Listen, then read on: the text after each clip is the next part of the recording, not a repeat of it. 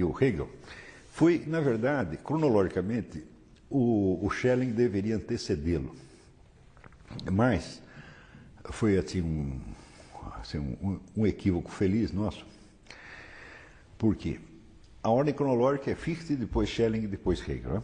Dizer, o Schelling exerce uma grande influência sobre Hegel no começo, e, e daí o Hegel toma uma outra direção. Mas acontece que a parte mais significativa da, da, do ensinamento de Schelling veio no final da vida. Schelling teve duas, duas carreiras acadêmicas. Uma quando era bem jovem, fez um sucesso enorme. Depois ele se retira, porque houve, houve um, uns problemas, umas perseguições e tal. Ele se retira, vai para uma. É, fica fora da, da, da vida acadêmica durante quase 40 anos. E no final, ele volta com os dois cursos, a filosofia da, da mitologia e a filosofia da revelação. É, aquilo também fez um sucesso muito grande na época, mas foi mais um sucesso de, como é que se diz, de manifestação de, de, de respeito pela volta do, do professor, essa coisa toda. Ninguém prestou muita atenção no conteúdo do que estava sendo dito ali. E hoje, é que, digamos, de 20 anos para cá, começou a aparecer estudo sobre isso. Então,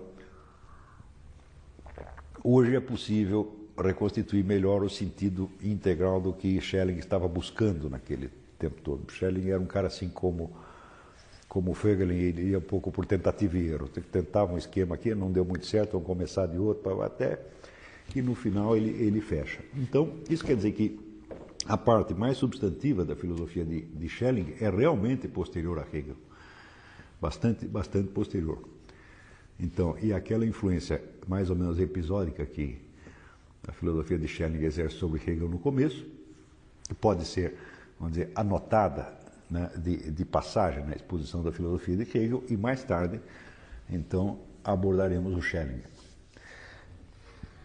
Eh, digamos, 30 anos atrás, a ideia de você anteceder o Hegel ao Schelling pareceria absurdo a qualquer historiador. Todos, todos, todos colocam nesta ordem Fichte, Schelling e Hegel.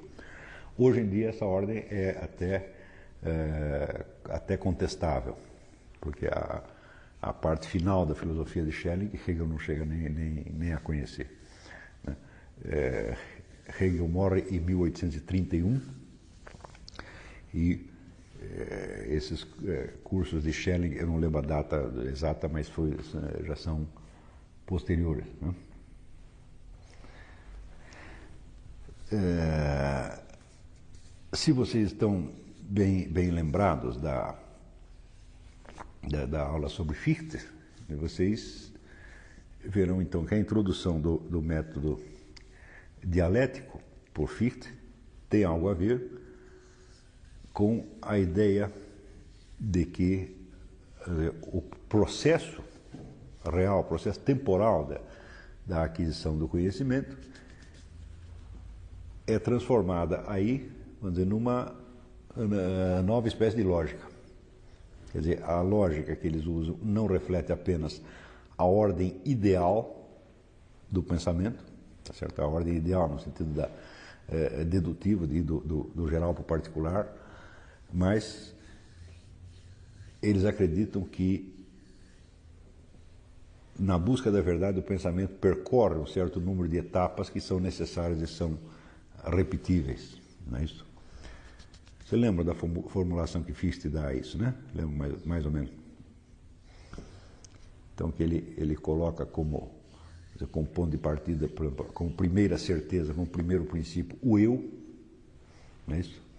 E o eu ao se definir, ele só tem, que se definir em face de um não eu, então ele mesmo, por assim dizer, constitui um não eu para ele é, poder se identificar, tá certo? E assim por diante.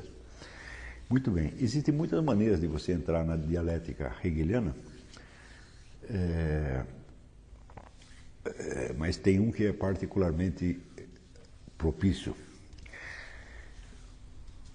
Hegel acredita que, embora o conhecimento intuitivo e imediato tem, possa ter alguma utilidade ou importância, O verdadeiro plano no qual se move a filosofia é o plano, vamos dizer, dos conceitos e da pura dedução lógica. Tem que ser daí para cima, tá certo? Então, a filosofia para ele é uma atividade construtiva da mente, que vai construindo o edifício dedutivo com, com puros conceitos, tá certo? Sem ter que prestar muita atenção ao lado é, empírico, tá certo? E ele tem motivos para proceder assim, não é uma coisa é, arbitrária. Na própria na própria exposição da filosofia isso vai se tornando claro. Mais ainda, ele acredita que uh, um conhecimento só pode ser dito verdadeiro quando considerado, vamos dizer, como sistema, como um conjunto integral. Quer dizer, não, não há para ele afirmativa, afirmativas que em si mesmas sejam verdadeiras ou falsas. Quer dizer, só inserir dentro do sistema é que você vai pegar a verdade ou falsidade de uma, de uma afirmativa. Né? Isso pode dizer, isso, isso corresponde mais ou menos ao, ao, ao, espírito da filosofia em geral, na interpretação de todos os filósofos. Para você saber se um sujeito é, é o que o sujeito está dizendo é verdadeiro ou falso, você vai ter que reconstituir de fato toda a filosofia dele. Isso acontece assim de fato, mas para Hegel, isso não é só uma característica do discurso filosófico, isso é uma característica da realidade, da estrutura da realidade como tal. A realidade para ele é sistema, é ordem, é, é totalidade, então as peças soltas nunca significam nada. Nesse sentido, ele é um anti-empirista. E a ideia mesma de fato, né, para Hegel, para Hegel seria uma ideia absolutamente insensata, porque Fato seria um dado dos sentidos considerado atomisticamente separado de qualquer outro. Tá certo? É...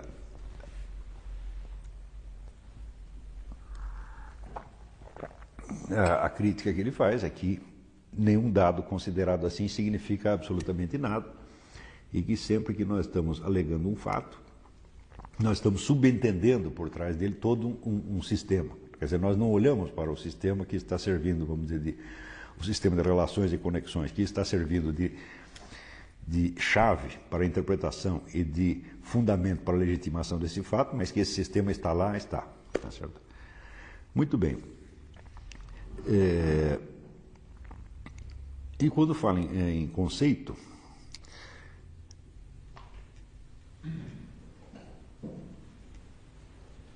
ele verifica, em primeiro lugar, que existe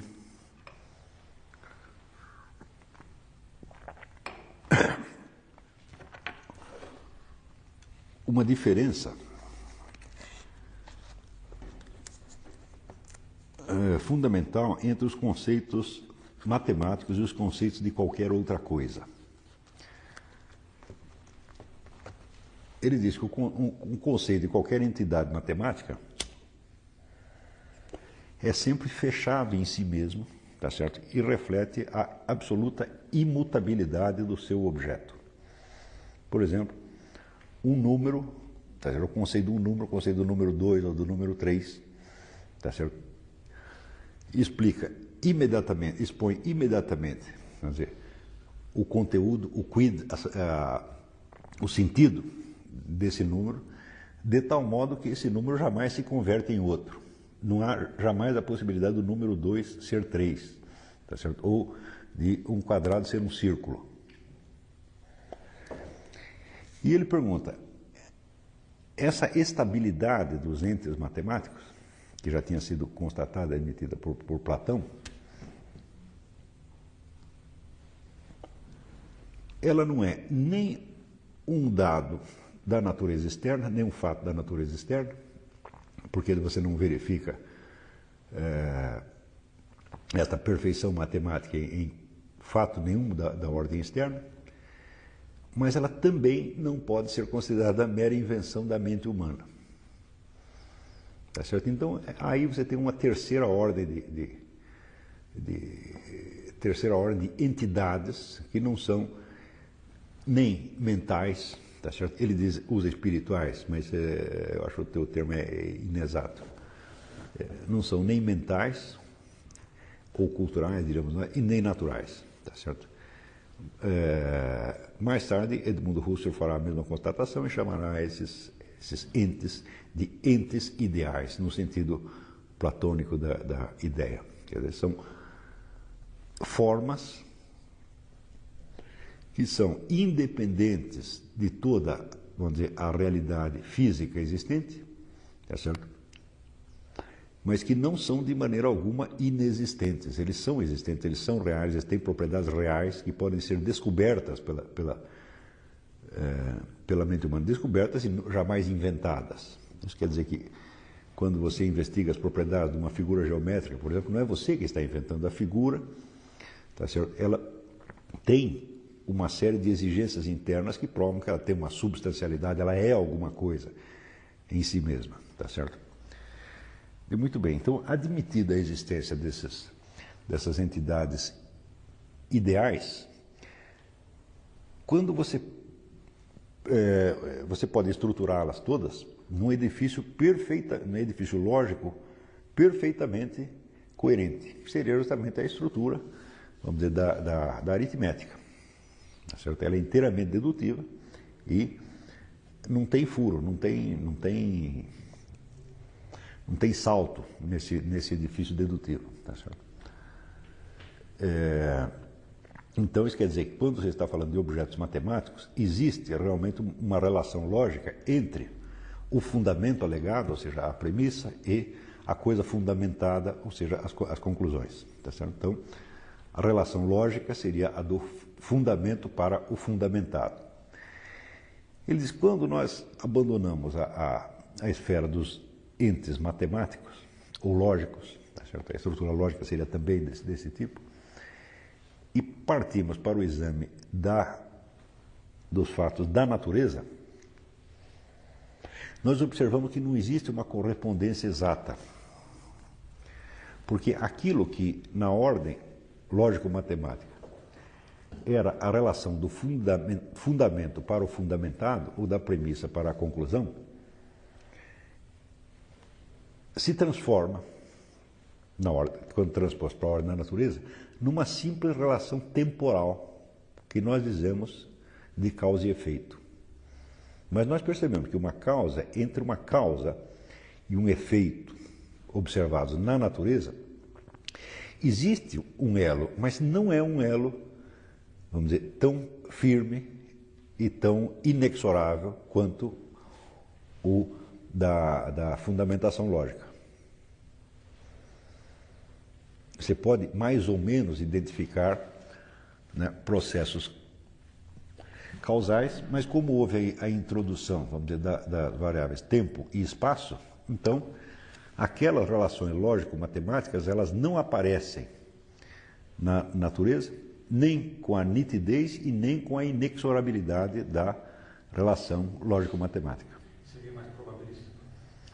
É, bom, hoje nós formularíamos assim, mas é, Isso não quer dizer que você vai poder reduzir a, a, a ordem natural ao probabilismo. O, certo, é, é, o que ele diz é mais exato, ele diz que simplesmente não corresponde bem. Quer dizer, qual seria a relação, por exemplo? Vamos dizer, já na antiguidade, Aristóteles tinha dito que o método matemático não serve para a física, tá certo? porque não há correspondência exata entre a ordem matemática e a ordem dos fatos da natureza. Tá certo? É, mais tarde se acreditou que havia. Com, com Galileu, Galileu diz, não, Deus escreveu o livro da natureza em caracteres matemáticos. Tá certo? E hoje se sabe que de fato não é bem assim, de fato quem tinha razão é, é Aristóteles. Existe um hiato entre um mundo e outro. Você tem uma estrutura lógico-matemática da realidade, estrutura dentro da qual a própria ideia de probabilidade é um componente dela, tá certo? É, em seguida você tem, vamos dizer, a realidade manifesta, manifesta tá certo? a qual depende da anterior, que por sua vez não depende dela de maneira alguma, quer dizer, as leis da matemática e da lógica não dependem da existência deste universo tal como ele está constituído, tá certo? É, e, no entanto, é uma, uma, uma ordem perfeitamente real e existente, tá certo? Então, já levando isso em conta hoje em dia, se a gente lembrar disso hoje em dia, nós vemos que todas as discussões sobre a origem do cosmos, etc., etc., elas são do, de um nível metafísico muito baixo. Né? Porque não levam em conta que a estrutura lógico-matemática é preexistente, independente da, da existência do, do, do universo como tal, e, no entanto, ela é algo, ela não é um nada. Está compreendendo? Então, o, o, o problema, vamos dizer, da, da origem do cosmos está vinculado, está dependente de um outro problema muito maior que é, dizer, qual a origem da estrutura da realidade. Não da realidade manifesta, mas da estrutura da. Né? Mas isso aí você exigir que um, né, as pessoas que discutem o um assunto hoje, esses cosmólogos e até tipo Stephen Hawking, então, cheguem a conceber isso, isso está tão acima da, da, né, da, da, imaginação deles que nem entra em, em linha de conta. Então, quer dizer que essas abordagens elas baixaram para o materialismo pueril, materialismo de criança. Né? É... Oi. Os fenômenos da natureza, então, pelo fato de eles passarem por essas duas variáveis, eles não têm a mesma perfeição do, do, dos fenômenos matemáticos? Não tem, não tem. Perfeição, você usou algum termo que... A relação, a relação dedutiva, que de duas premissas segue uma consequência necessariamente, tá certo? Ao passar para o processo espaço-temporal, tá certo? ela se converte num tipo de sucessão que não é exatamente assim, que não tem esta inexorabilidade. Entendeu? Não consegue isolar as, as causas exatas que dão ao efeito. Não, não é só que você não consegue isolar. Não, se não conseguir isolar, seria um deficiente do nosso conhecimento. Tá certo? Não é possível. Não, não, simplesmente não é possível. Isso faz parte da, da, do modo de existência da natureza, ela não ser redutível à pura lógica matemática. Está compreendendo? Quer dizer, ela está colocada dentro, vamos dizer, do quadro de possibilidades delineado pelas relações lógico-matemáticas, tá mas ela não o reproduz perfeitamente. Existe uma conversão, digamos, a relação fundamento, fundamentado, se transforma numa sucessão temporal. Está compreendendo? Porque você tem, vamos dizer, a, além do elemento razão, que seria a estrutura lógico-matemática, você tem a introdução de outros elementos físicos, que nós chamaríamos, por exemplo, força, energia, etc, etc. Né? Muito bem. Comparado a esses,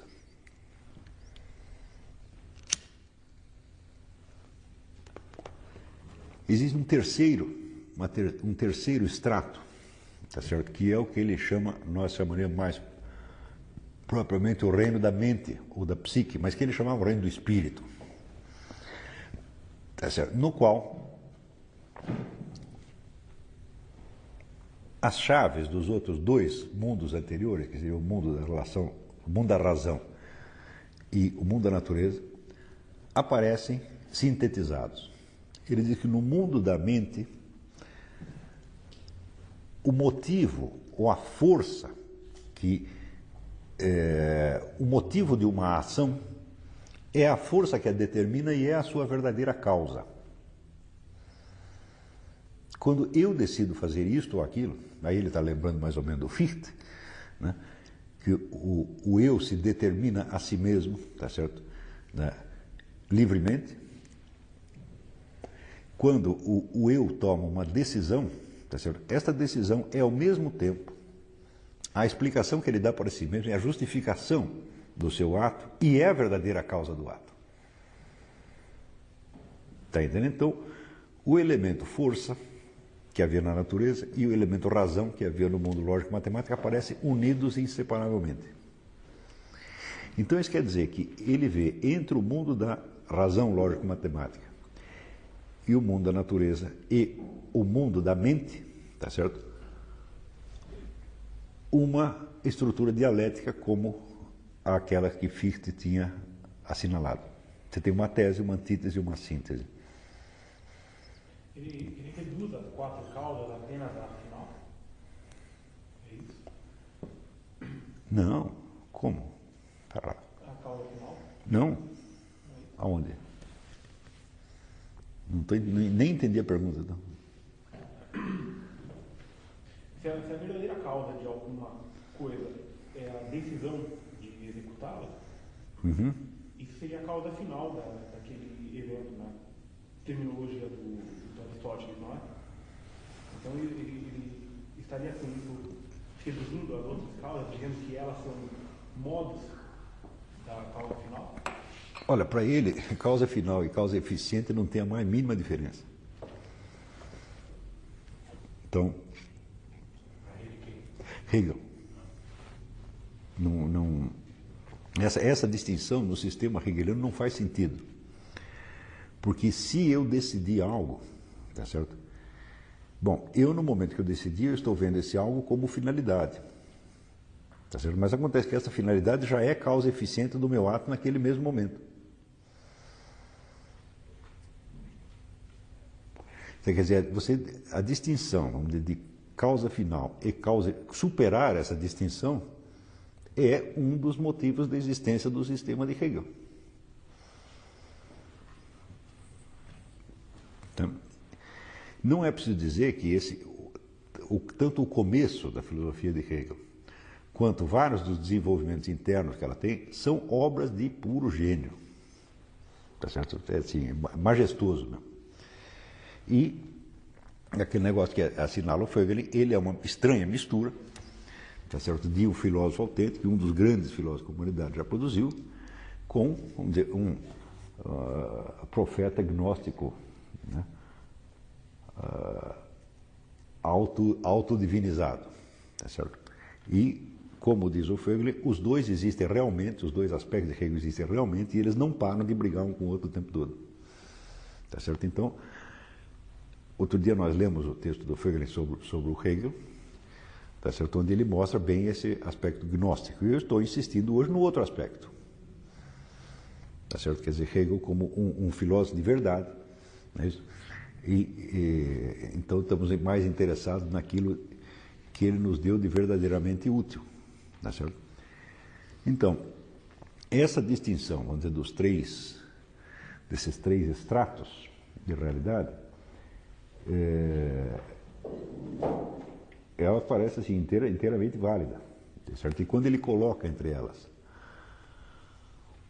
uma é, relação dialética, ele está certo não só logicamente, mas também está certo historicamente, está certo temporalmente. Porque é fácil você perceber que a estrutura lógico-matemática do, do, do, universo é dizer, uma estrutura de possibilidades que independe da manifestação de qualquer delas. Então, quer dizer, a existência deste universo com, as suas, com a sua estrutura é, física presente, ele não determina a estrutura lógico-matemática, mas ao contrário, ele é a realização de das, um conjunto de possibilidades dentro dela. Está entendendo? Mas isto é para as pessoas entenderem que o universo físico não é uma realidade inicial. Ele não é o começo das coisas. Está compreendendo? Origem do, do, deste cosmos é uma coisa, origem da realidade é outra completamente diferente. Quer dizer, quando não existia nada, nada, nada, nada, nada, eu digo, peraí, a, a possibilidade estava estruturada, ela não era anárquica. Hum? Antes da criação do cosmos, já 2 mais 2 não dava 5. Você está entendendo? Então isso estava perfeitamente determinado. Está compreendendo? Então, então você pode, poderia é, dizer, bom, então nós temos aqui uma estrutura racional tá certo? que é independente de tempo e, portanto, ela é eterna. Daí você tem a estrutura da eternidade, é? A estrutura da eternidade é a primeira realidade, evidentemente, tá certo? Então, acontece que essa estrutura da, é estrutura da eternidade, ela contém todas as possibilidades que se manifestaram no tempo, não é isso? Não é determinado por nenhuma delas.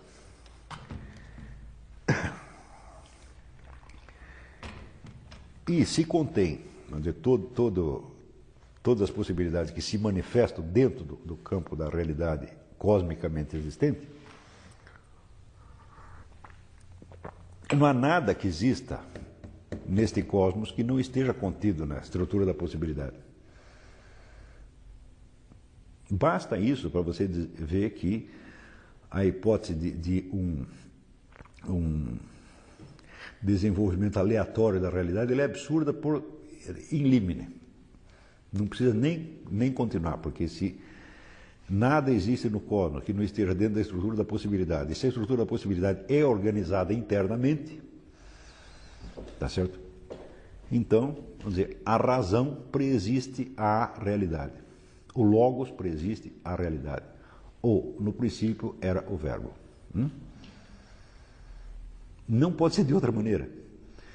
Agora, eh, as pessoas que discutem esse assunto hoje são no primarismo tal que não são capazes nem de chegar a esse. Quer dizer, o mínimo conceito eh, metafísico, embora eles tenham uma metafísica implícita, né, ah, embora o simples fato do sujeito usar de instrumentos matemáticos para estudar isso está afirmando, tá certo, né, a, a ordem matemático-racional pré-existente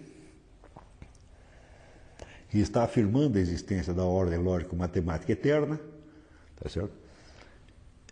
E eu não percebe que está fazendo isso. É hora que o sujeito fez uma conta, né, no físico, que fez uma continha pequenininha, de 2 mais 2, ele já está afirmando isso.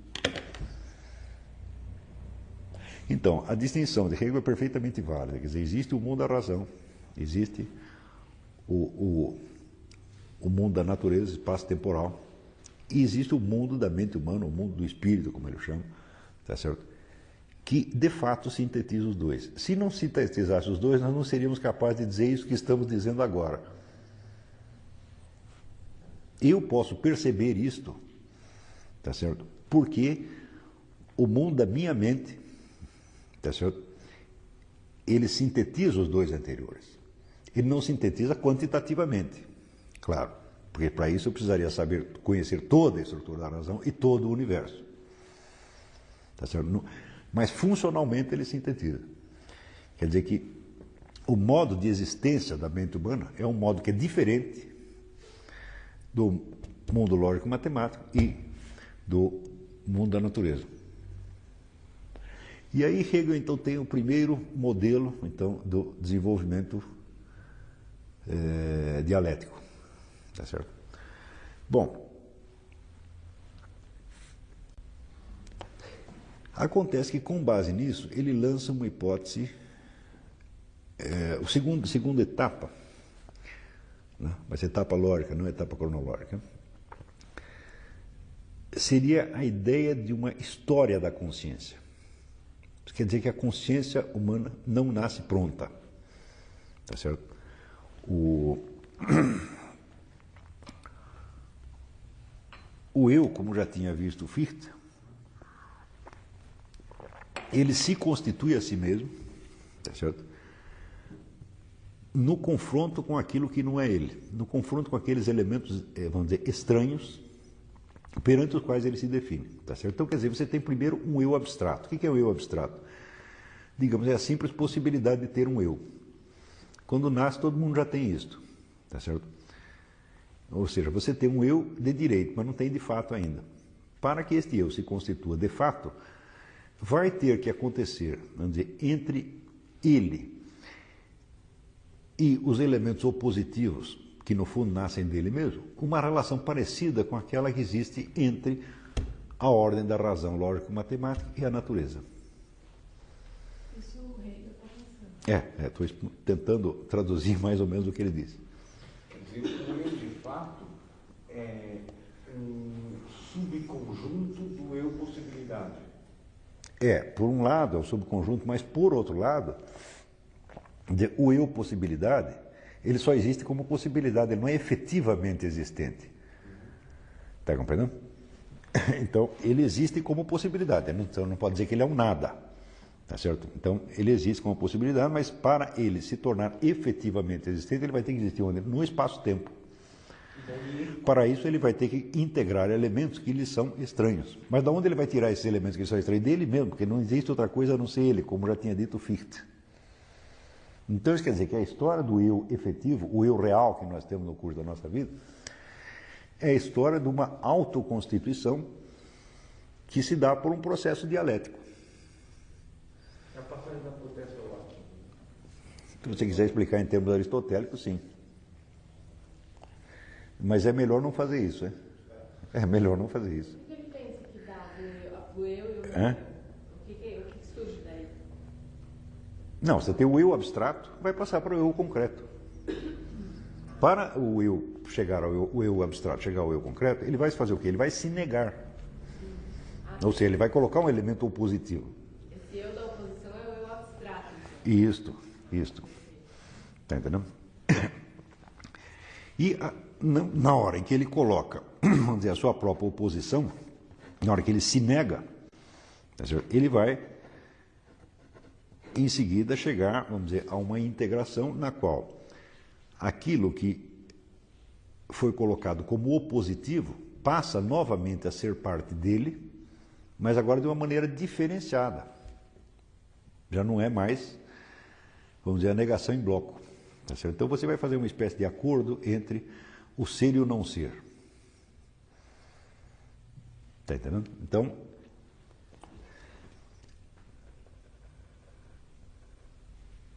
o. Ele diz: se você pegar um ponto no espaço, por exemplo, você tem o conceito de ponto. O conceito de ponto é perfeito em si. Agora, quando você o coloca no espaço, tá certo? O que, que é um ponto, tá certo?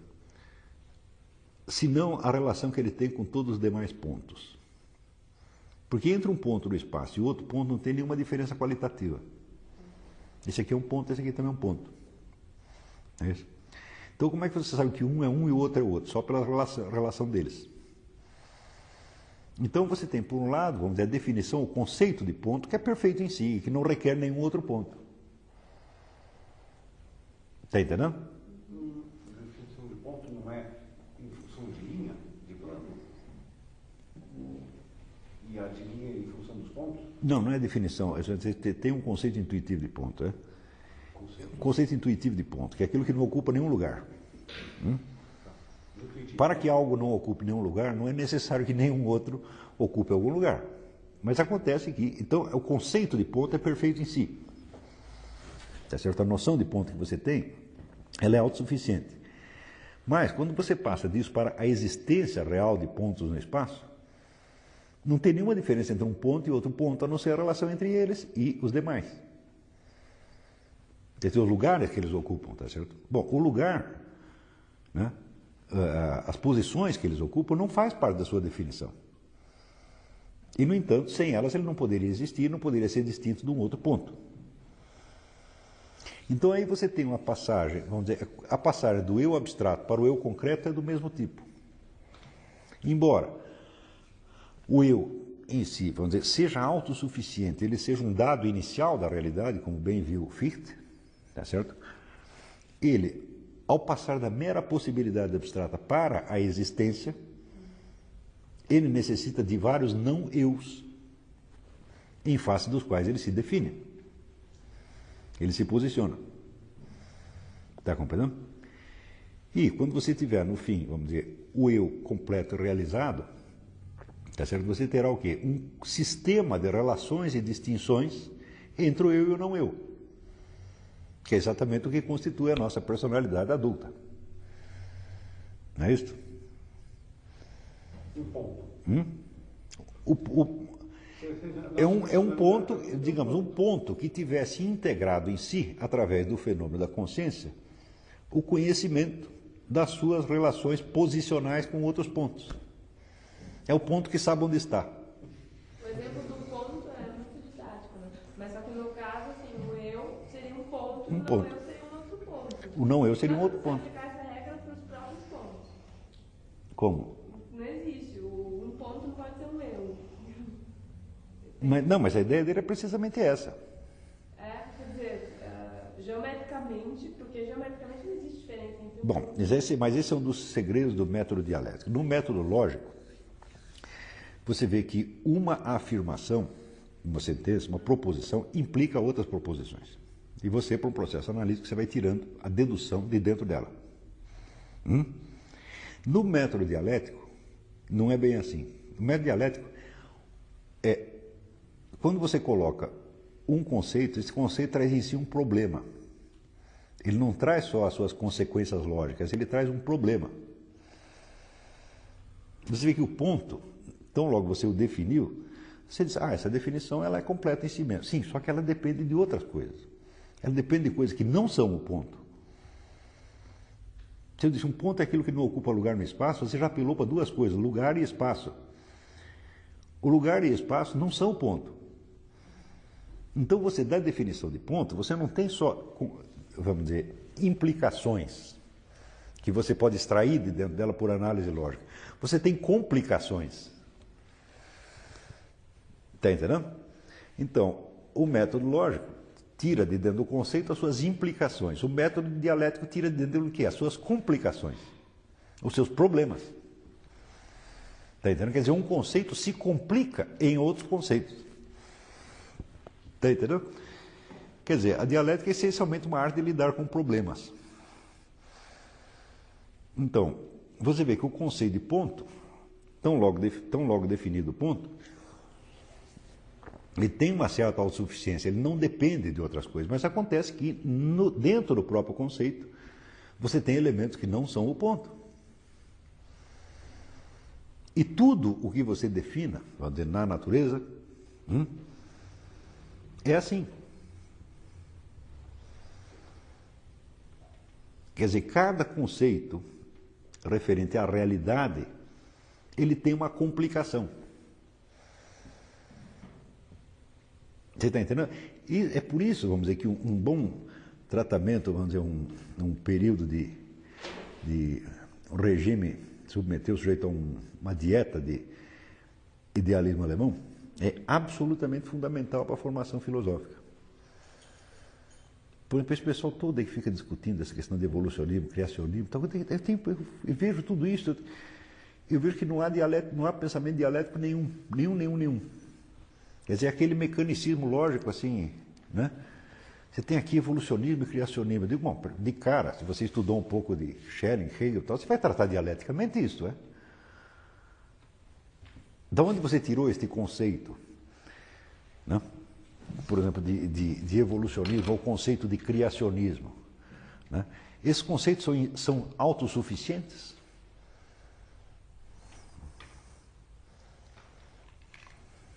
Se você estudou 10 páginas de Hegel ou de Schelling, você entende que esses conceitos não são autossuficientes imediatamente.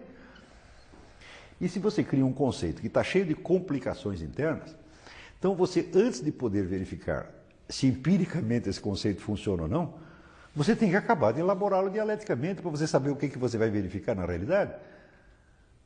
Está entendendo? Você não pode partir para as verificações empíricas tá certo? de um conceito que está todo, todo encrencado dentro de si. Não pode fazer isso. Porque esse conceito está cheio de ambiguidades.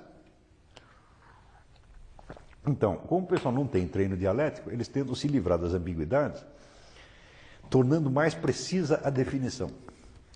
Mais precisa e dando-lhe uma expressão matemática. Eu digo, mas escuta, mas a precisão de um conceito é apenas a possibilidade do seu reconhecimento verbal por uma outra pessoa que ouve. Está entendendo?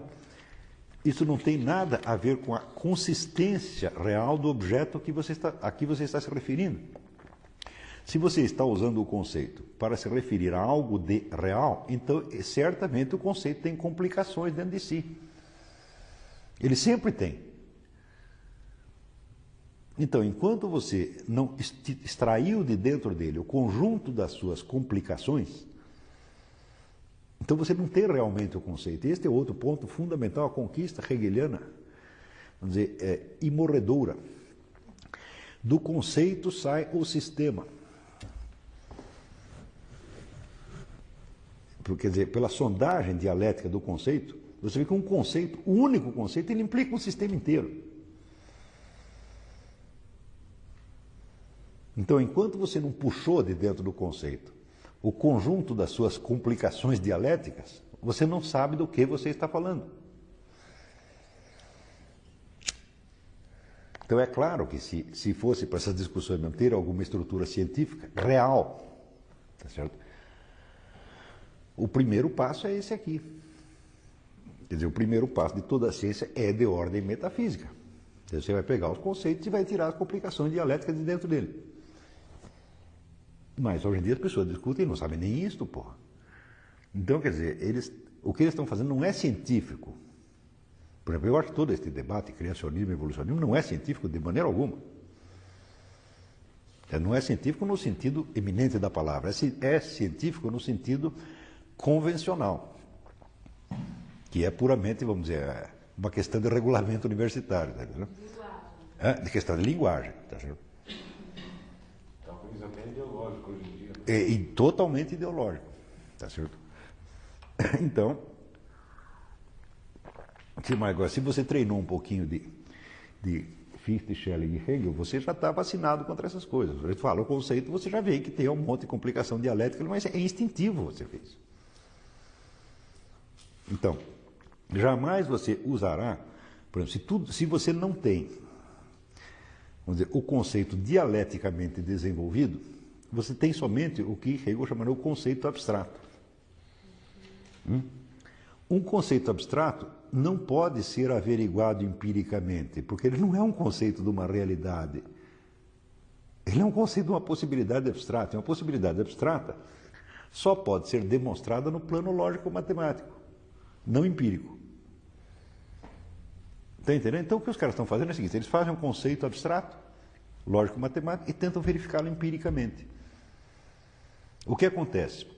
O que acontece é que existe vamos dizer, um paralelismo entre a ordem dos conceitos e a ordem dos fatos. Mas nunca existe um ajuste perfeito.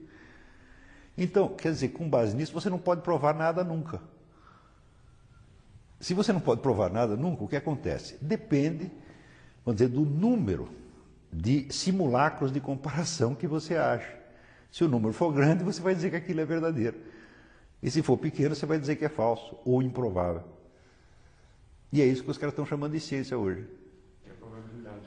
Está É a minha probabilidade estatística. E eles se contentam com isso e acham isso lindo. Só que isso não tem nada a ver com realidade. É impossível você apreender qualquer realidade por este meio. Está entendendo? Veja que Hegel não é nenhum cretino, hein? Só, de, só de ter descoberto isso, eu digo, epa! Quer dizer, ele sabe o que é ciência. Hum? E as gerações seguintes né, parece que perderam de vista isso. Você entendeu isso? Um conceito abstrato não pode, nenhum conceito abstrato pode ser verificado empiricamente de maneira alguma. Só o conceito desenvolvido dialeticamente. O que é desenvolvido? Agora. É você pegar. Depurado? Não, não é depurado. Não, depurado seria o processo lógico de formalização do conceito. Mas um conceito, um conceito mal formalizado ou bem formalizado, ele é abstrato do mesmo modo. E se ele é abstrato, ele só corresponde a algo na ordem lógico-racional, nunca na ordem do fato. Na ordem eh, da natureza. Então, como é que você vai verificar na natureza? Digo, nunca vai corresponder, nem deixar de corresponder. Você tá, é por isso que assim, essa discussão de evolucionismo e anti-evolucionismo é um exemplo característico disso. Onde você procurar indícios de uma coisa, você vai encontrar. E onde procurar o da outra, também vai encontrar. Isso acontece na física atômica hoje. Claro. O pessoal faz uma teoria dizendo que existe tal partícula. A partícula que você inventar, ela vai ser. Claro, vai haver indícios de que ela existe e outros indícios de que ela não existe. E isso não vai terminar tão cedo. Qualquer conceito implica um problema. Hum? Porque a definição de qualquer coisa apela a outra coisa, outra coisa que não é ela. Quais são as relações precisas entre o, a- o objeto conceituado e o seu contrário? Então aí você vai explorando isso dialeticamente. Por exemplo, as relações entre a noção de ponto e a noção de lugar, entre a noção de ponto e a noção de espaço. Quer dizer, você teria que desenvolver o sistema e dentro do sistema os conceitos começam a fazer sentido. Mas eles sozinhos não fazem. Agora, se você pega um conceito não desenvolvido dialeticamente, então você tem apenas nomes, na verdade, nomes de intenções e nomes eh, de, de- como é que se diz, de intenções de significados subjetivas, que correspondem, vamos dizer, a possibilidades abstratas, mas que não são realmente conceitos de coisas, conceitos de entes. E se não são conceitos de entes, então a verificação empírica deles Tá certo? Será apenas a verificação, vamos dizer, de um paralelismo entre duas ordens. A ordem lógico-matemática e a ordem da sucessão espaço-temporal. Mas acontece que, como, como se trata apenas de um paralelismo, não de uma correspondência real, você nunca tem um encaixe verdadeiro. Nem analogia. É? Você tem só analogia, na verdade. Você, você tá, claro, você está estabelecendo uma relação analógica. Por isso que eu digo que tudo isso é mítico. Como é que isso se traduz na prática na discussão de criacionismo e evolucionismo? Como é? Como é que isso se traduz na prática, é, é, o conceito de evolucionismo? Eu digo, bom, você, você experimenta o seguinte, dialeticamente faça o seguinte esforço, tente conceber um evolucionismo sem criacionismo ou um criacionismo sem evolucionismo. Qualquer um percebe que um desses conceitos traz dentro de si o outro. Hã? Bom, Deus criou o mundo. Ele criou tudo como está agora? Não, não é possível isso, né? Senão seria negação do tempo. Hum? Se você está falando de uma, uma criação, criação significa o seguinte: o começo do tempo. Não é isso? Eu digo, bom, se o tempo teve um começo, o que, que havia antes do tempo? Não pode ser um antes temporal. Tem que ser um antes eterno. Hum? Então, se você já falou de evolucionismo, então, vamos dizer, de criação, você já está falando de entrada no tempo e de processos temporais. Não é isso? Se há processos temporais, significa que as coisas não, não estão como eram. Significa que houve transformações. E o número de transformações que pode ter havido ali é ilimitado. Tá certo? Agora, bom, falamos de evolucionismo. Muito bem. Então, quando começou a evolução? Começou no momento em que tinha lá uns, um, uma, um, um, bom, você põe no Big Bang, você põe na, na origem dos, sei lá, dos, a origem dos seres vivos, né? Sempre vai ter um antes. E esse antes é o quê? É o que Hegel chamava razão. A estrutura lógico-matemática da possibilidade. Eu digo, mas a estrutura lógico-matemática da possibilidade não é um nada, ela é uma realidade. Você está entendendo?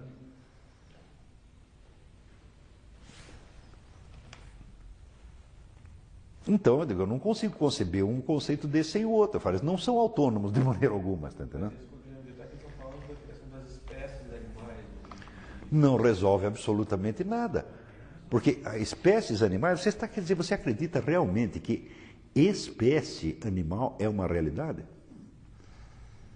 Não, claro que não. Hum? Você está falando das espécies animais como se elas fossem entes. Né? Você nunca ouviu falar da navalha de Ockham? O que, que é? Hum? Quer dizer, a navalha de Ockham é assim, a gente pega os conceitos universais e raspa eles. Tá? E você vê que em grande parte esses conceitos universais são criações da mente humana e não realidades. Está entendendo? Quer dizer, toda a origem das espécies, digo, peraí, o conceito de espécie animal, ele aparece no século XVIII, ele é complicadíssimo. O conceito de espécie animal, no sentido biológico atual, aparece no século XVIII. Quando aparece Darwin, Darwin já não sabe a origem do conceito das espécies, não sabe os procedimentos lógicos que foram feitos para chegar nisso, e ele está tratando as espécies animais como se fossem entes. Está entendendo? Segundo, qual é a distinção entre uma espécie e outra? Onde termina uma, onde começa a outra? Nós até hoje não sabemos isso direito. Eu digo, mas se você não sabe nem o que, que é a coisa, como é que você está discutindo a origem dela, pô? Porque tudo isso, vamos dizer, de uma inabilidade filosófica assim, absolutamente monstruosa. E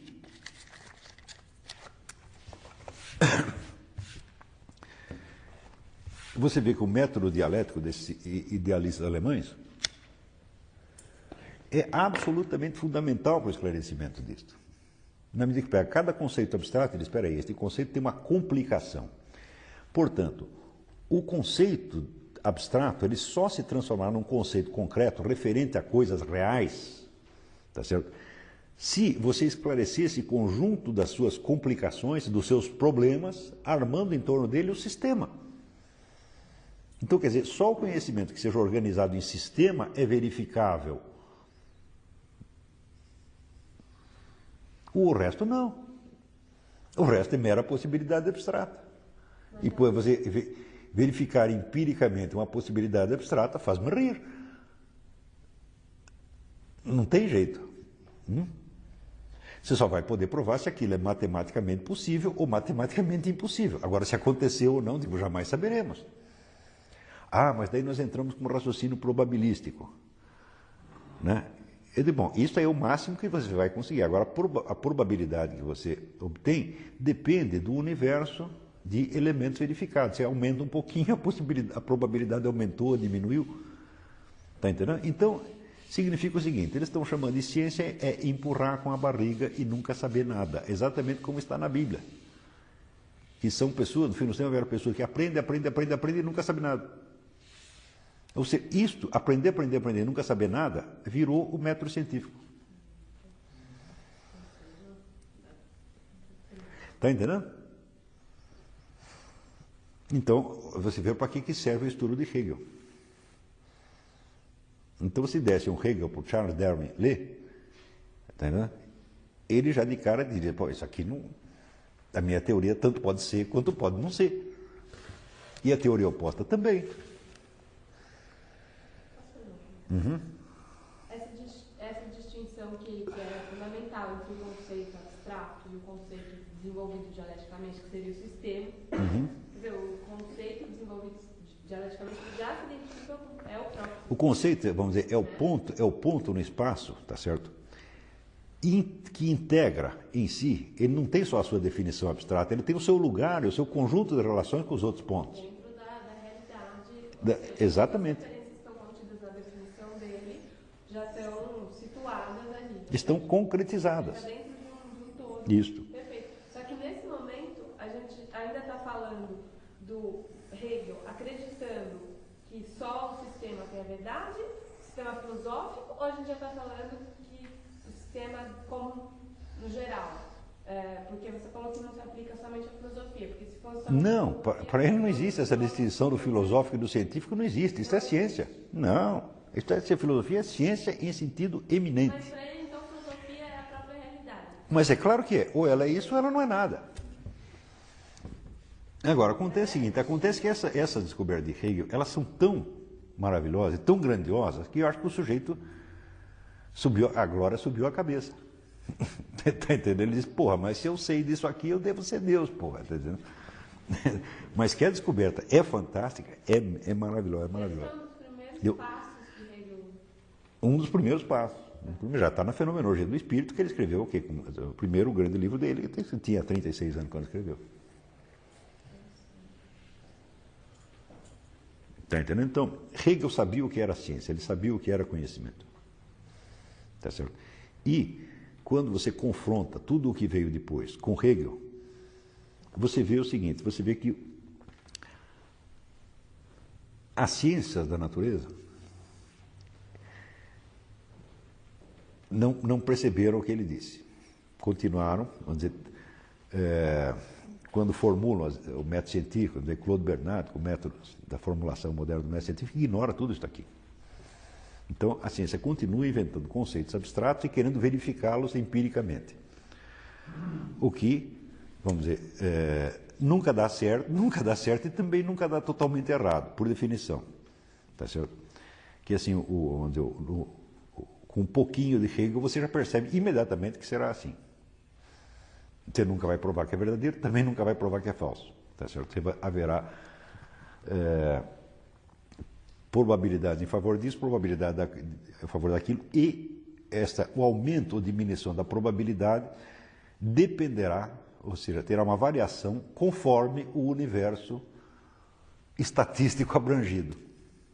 Uma coisa será verdade se considerar tantos elementos, deixará de ser verdade se considerar outros elementos, e enfim, eh, jamais saberemos se quem ganhou a eleição foi o George Bush ou, ou o Gore. Mais ou menos assim. Está entendendo? É, Ou seja, Hegel já sabia disto. Já sabia que o caminho da ciência não podia ser este. Mas acontece que no campo da ciência natural o pessoal esqueceu disto. E a ideia, vamos dizer, de, de totalidade e de sistema é absorvida aonde? No campo das ciências humanas. Exclusivamente. com Marx. Hum? Então você terá aí, vamos dizer, a grande, a grande guerra tá certo? dos últimos, do último século e meio. Que você tem uma ciência positivista e, por outro lado, a ideologia marxista. São dois monstros. Né? É Leviatã e Behemoth. Entendeu? E qualquer discussão equacionada nos termos de qualquer um desses está errado.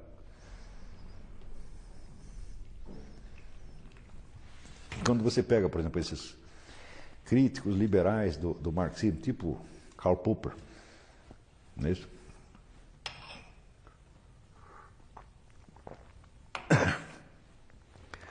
É, você vê que as, no sentido crítico, tudo que eles dizem contra o marxismo é válido. Só que eles dizem essas coisas válidas em nome de premissas absolutamente inválidas. Então, o marxista faz a mesma coisa com eles. O marxista vai olhar tudo isso e dizer: não, tudo isso aí é pura ciência, puro discurso abstrato que vai separar, vamos dizer, o universo do conceito da realidade. Quer dizer, o abismo kantiano. Temos aqui o mundo do discurso e temos lá a coisa em si. E o marxista estará certo de dizer isto. Entendeu? Hum? Porque é isto mesmo. Dizer isso em relação à filosofia hegeliana? Não, não, não. Em relação à tradição positivista. O positivismo só lida com fenômenos. Eu digo, mas escuta, se você só lida com fenômenos, com aparências e não tem a coisa em si, tá certo? Você pode prosseguir indefinidamente, tornando a coisa cada vez mais precisa, cada vez mais precisa, cada vez mais precisa, e nunca vai chegar em nada. Está entendendo? E o marxista? Bom, o marxista tem a ideia da totalidade e do sistema, tá certo? Com total desprezo pelos fatos.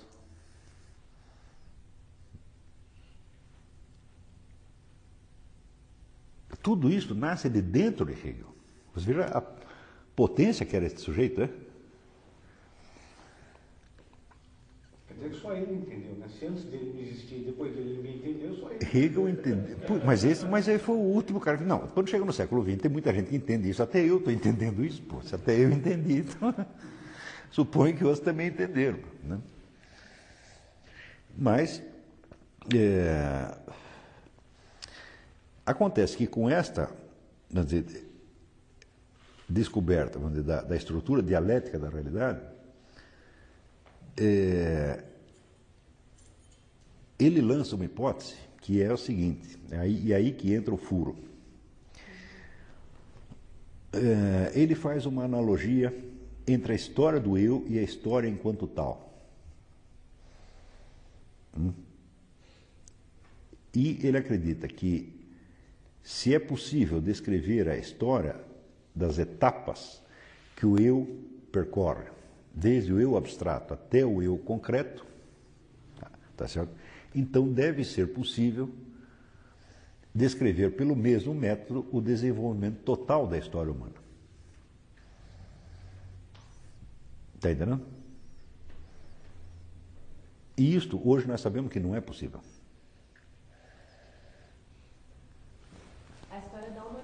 História da humanidade. É, é, é, é.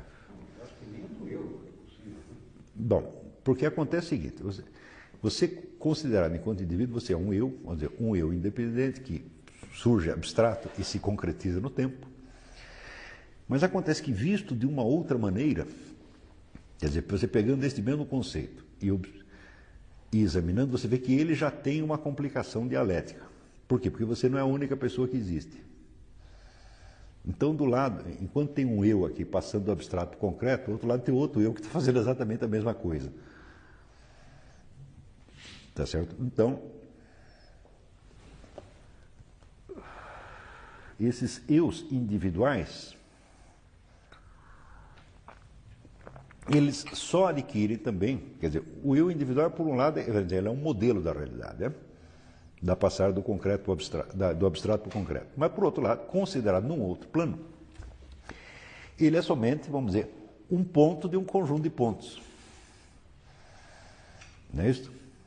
Então, isso quer dizer que ele sozinho ele deixa de significar algo Tá certo? E só adquire significação dentro do sistema. Então o eu precisa ser, os, esses eus humanos precisam ser integrados num outro sistema para que signifiquem algo. Tá? Isto. Agora, a história se mani... É um sujeito que teve uma vida deserta, criança lá e tudo. Ele não tem outro ser. Digamos que ele não tem outro ser. Para Hegel isso aí é um nada. É um nada, isso não existe. Hã? Mas ele não é um eu, ele não, é uma pessoa. Ele não é um eu que está se tornando. Um que está se tornando um. Mas, olha, se você pensa, bom, primeiro que a hipótese do indivíduo isolado, assim, o Robinson Crusoe, quando ele foi para na ilha, ele levou toda a cultura dele, então ele não está isolado. Não existe o, o indivíduo isolado, né? Tá certo? Não precisa- não precisa ser levado em conta esta hipótese, porque não existe. Bom, tem Não. o caso das crianças que são criadas por animais. Eu Não, não, se- não chega a ser humano, não tem eu nenhum. Quer dizer, o eu fica no eu abstrato que não se desenvolve. Tá dizendo. É, ele era um ser humano possível que não se humanizou. Está compreendendo? Um bebê encontrado na lixeira, que nem saiu do dia, talvez seja um, um ser isolado. Um prematuro encontrado na lixeira. Mas ele- Não, mas ele não está isolado, porque, veja, Ele foi encontrado. ele foi encontrado, está integrado, afinal de contas, lixeira, tá certo? É um, é um objeto de fabricação humana, né? Então, ele não sobrevive. Ele está isolado, mas não sobrevive isolado. não, aí você veja, ele morrer, morrer ou, ou- ou viver, tá certo? É um acidente da natureza. Tá certo? E, vamos dizer, o acidental mesmo só existe na natureza. No, campo do ideal não existe. No campo dos objetos ideais não tem, não tem acidente. E no campo da mente humana, da psique, também não tem acidente. Só tem nesse intermediário que é a natureza. E não significa nada. entendeu? É um acidente que sempre ocorre. É. Então, você veja que o método de Hegel estava muito bom, mas acontece que o problema que ele pega em seguida, que é o problema da história, é um macro problema e ele não tem condição de resolver isso aí.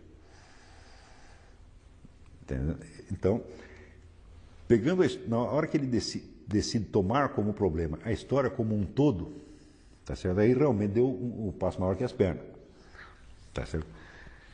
É, hum, É, talvez um, um, um, um dos entraves a isso aí seja o fato de que essa- se ele quer fazer uma, uma, uma analogia entre a passagem do abstrato para o real com a história, dizer, a, a a humanidade como um todo, o problema aí seria que não há outras humanidades com qual, é, é, com as, um dos problemas seria que não há outras humanidades com, com as quais a, essa humanidade vai se relacionar com. Porque no caso do eu, existem outros eu. Né? uhum. E é através deles que, que, vai acontecer essa passagem do abstrato concreto. No caso da não é possível. É, Bom, mas esse problema é é justamente o que ele vai resolver.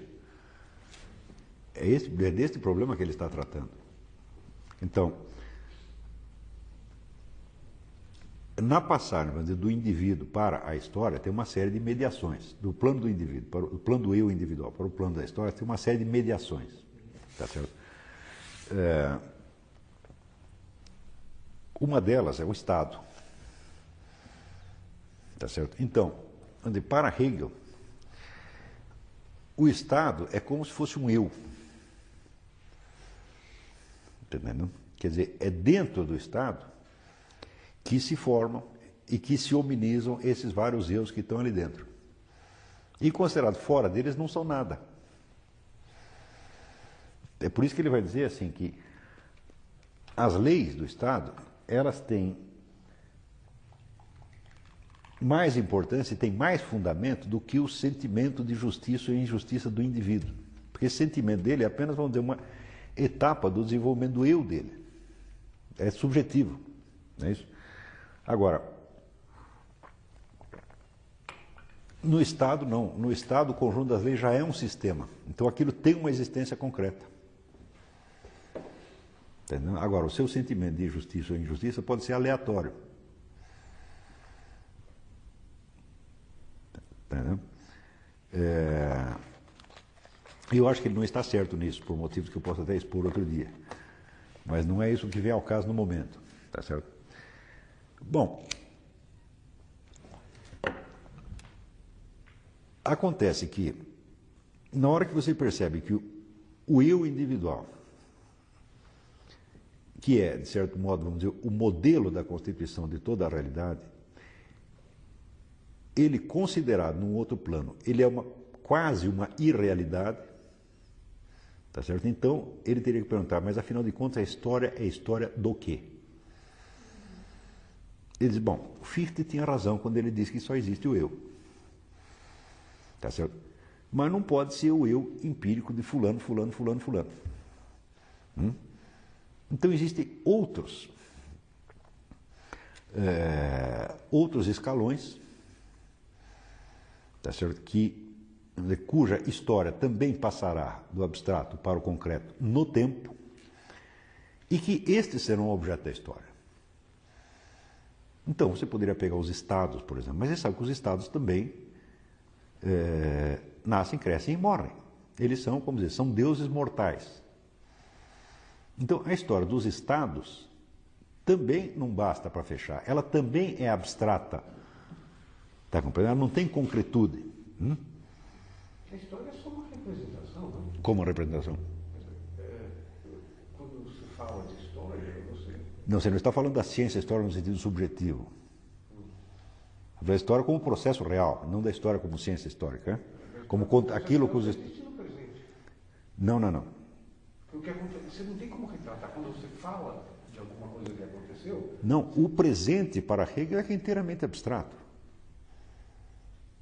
A ideia do momento presente, né? ele diz, o momento presente é como um ponto no espaço.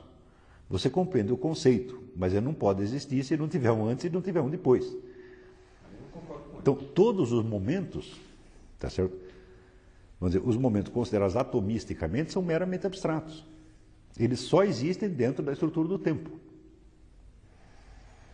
Por exemplo, o que nós estamos vendo aqui no momento, tá certo? É, vamos dizer, não faz, não faz sentido nenhum se não for considerado articuladamente com os momentos que os antecederam, porque precederam. Quer dizer, o tempo é um processo real, mas o momento é apenas um ponto abstrato. Se é um ponto abstrato, então não é uma realidade, é apenas uma maneira de ver. Ou seja, nós chamamos de momento presente aquilo que está ao nosso alcance neste momento. Não é isso? Então é subjetivo? Está entendendo? Quando nós chamamos de momento presente, é momento presente para nós. Neste, é, é aquilo que nós percebemos agora. A distinção é subjetiva. E, pela física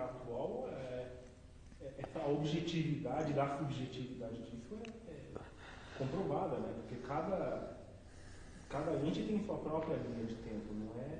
Não há um tempo Bom, mas não, vou- não podemos levar isso em conta agora, senão nós vamos Essa confundir. Peraí. subjetividade é comum com todos os que estão aqui, mas não em relação Mesmo que seja, mesmo que seja, vamos dizer, uma subjetividade coletiva, nós estamos vivendo este momento.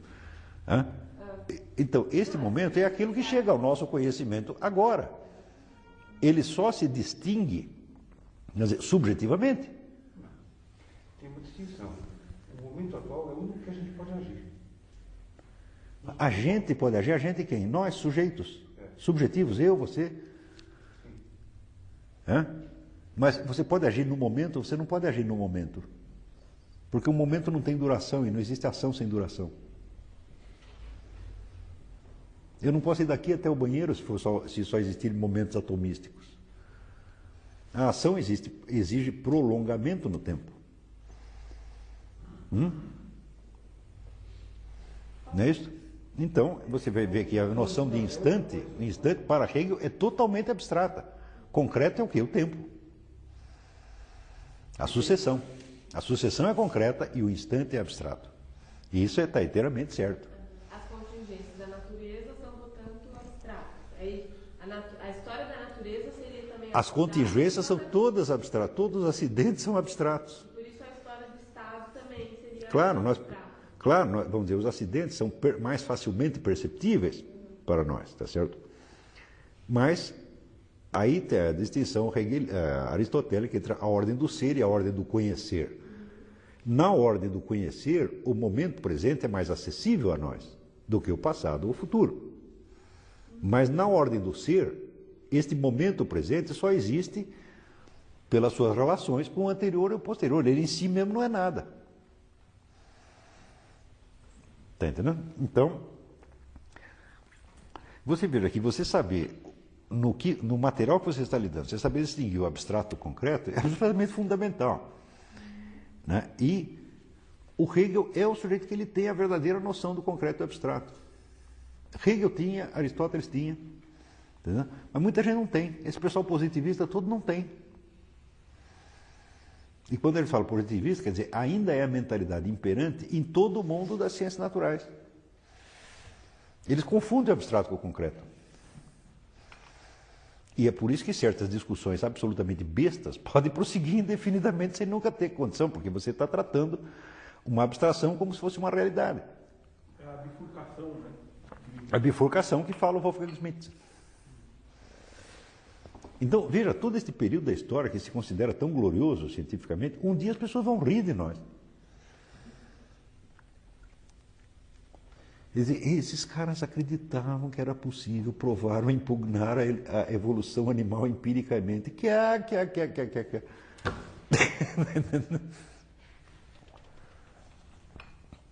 Está entendendo? Então, o...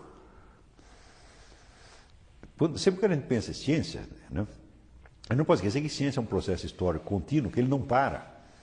Não é isso? E que daqui a pouco tudo isso que nós estamos dizendo vai ser outra coisa. Não, é isso? não precisava ser tão mutável assim, mas de fato é. Então você pode ter certeza que o que quer que você diga hoje, daqui a pouco tem alguém rindo daquilo. E, no entanto, as pessoas, vamos dizer, pegam o conceito científico e jogam, na, o consenso científico e jogam na sua cara como se fosse uma autoridade, mas isso não é autoridade nenhuma. Um consenso científico é uma rodada de baralho. Pô. Nesta rodada deu isso, na próxima vai dar outra coisa.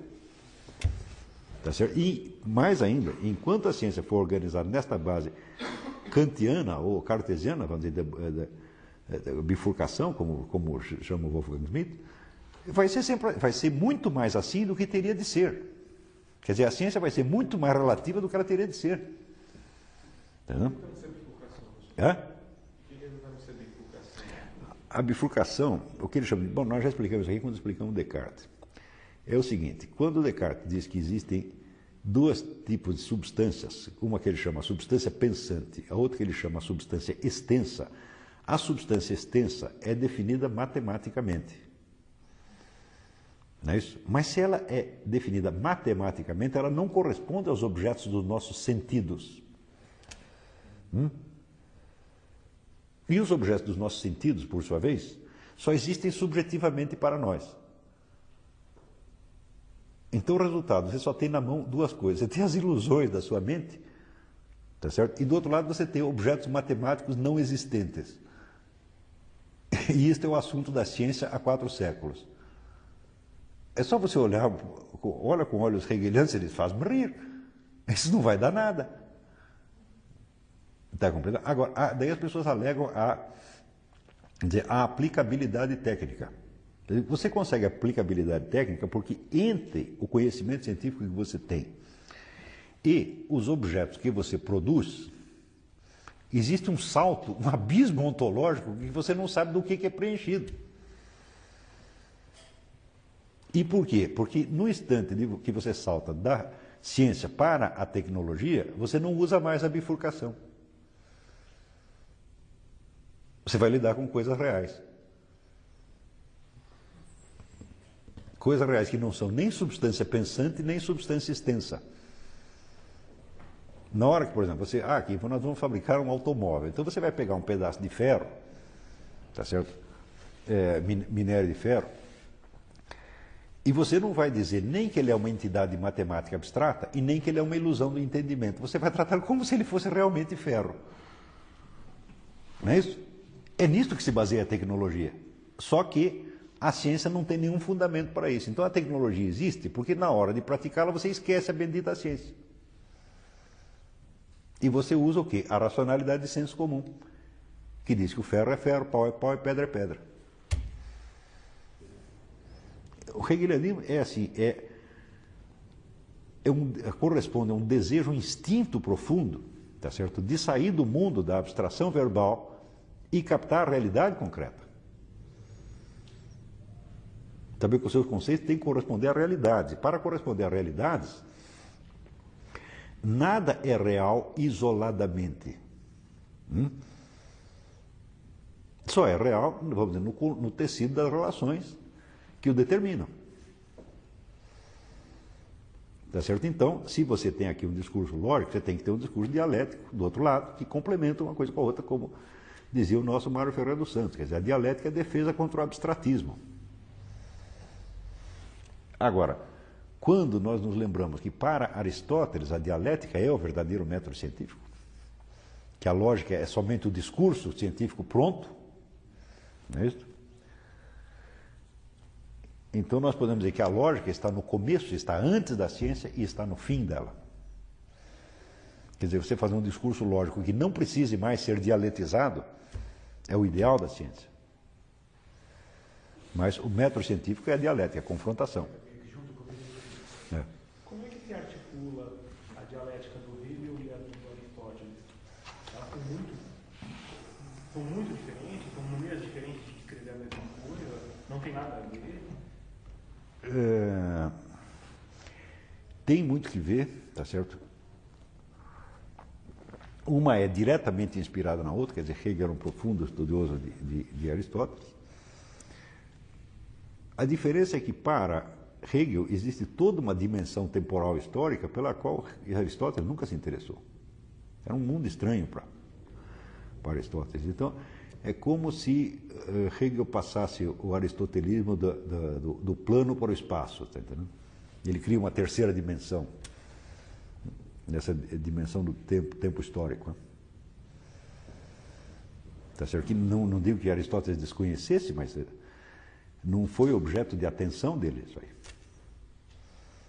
Eh, Aristóteles só se interessava, vamos dizer, pelo processo temporal como, vamos dizer, passagem da potência ao ato.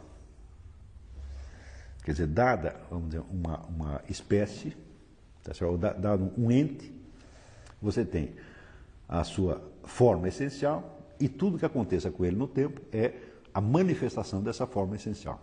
Isso, isso Hegel concorda plenamente. Tá certo? Mas Enquanto Aristóteles aplica isto a entes individuais ou espécies individuais, Hegel olha o conjunto da realidade sob esse, sob esse aspecto da passagem da potência ao ato. Está compreendendo? E isso Aristóteles não fez. Mas não deixa, o hegelianismo não deixa de ser um aristotelismo. O único problema de Hegel é que ele, ele descobre uma dimensão nova, mas essa dimensão não é abarcável com os instrumentos que ele tem e nem com os que nós temos. Está entendendo? É, é, assim, o cara matou um leão, achou que podia matar todos. Não pode matar. Então, no instante em que ele coloca essa, dizer, o processo do eu, a realização do eu, como modelo do conjunto da realidade, tá certo? Ele está certo, tá certo? Só que os eus individuais aí passam a ser apenas, vamos dizer, elementos materiais de um outro sistema que está acima deles. Que sistema é este? Hum? É? Não, não, ele, ele percebe que o Estado é só mais um elemento, que o Estado é, vamos dizer, um, uma, uma forma abrangente, tá certo? dentro da qual os indivíduos são praticamente nada e que só adquirem alguma realidade na medida em que se integram no Estado. Tanto que ele diz assim, vamos dizer, os grandes homens, grandes líderes, grandes gênios, etc., eles são alguma coisa não em si mesmos e por si mesmos, por causa de sua qualidade, mas por terem percebido, terem captado e terem encarnado, vamos dizer, as tensões e necessidades históricas colocadas por aquele momento. Tá certo? Então, é assim e não é assim, porque nós também podemos dialetizar isso, tá? Mas para dialetizar isso, eu precisaria expor o que eu acho do negócio e eu não sou o assunto dessa aula. Tá certo? Bom, mas só para dar uma ideia, eu penso tudo. cont- eh, Reconheço a grandeza de Hegel, mas eu penso tudo ao contrário. Eh, reconheço que o que ele descobriu é importantíssimo, mas a filosofia não pode parar. Então, se você deu um passo, você tem que dar o passo seguinte. Então, eu- o que eu penso é o seguinte: se você tomar o conjunto do que eu sei e representar o conjunto do que eu sei por um círculo, quer dizer, pega o horizonte da minha consciência e demarca, hum? e pega o conjunto do que você sabe, representa por um círculo também, pega o seu horizonte de consciência, hum?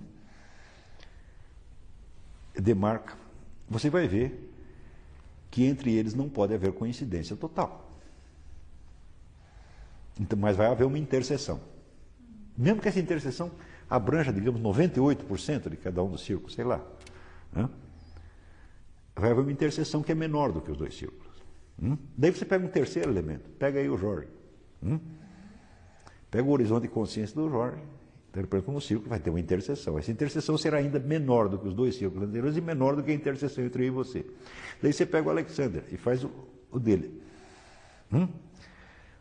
Ou seja, o conjunto daquilo que nós temos consciência ao mesmo tempo hã, é muito menor do que o horizonte de consciência de qualquer um que está ali metido. Hum? Menor.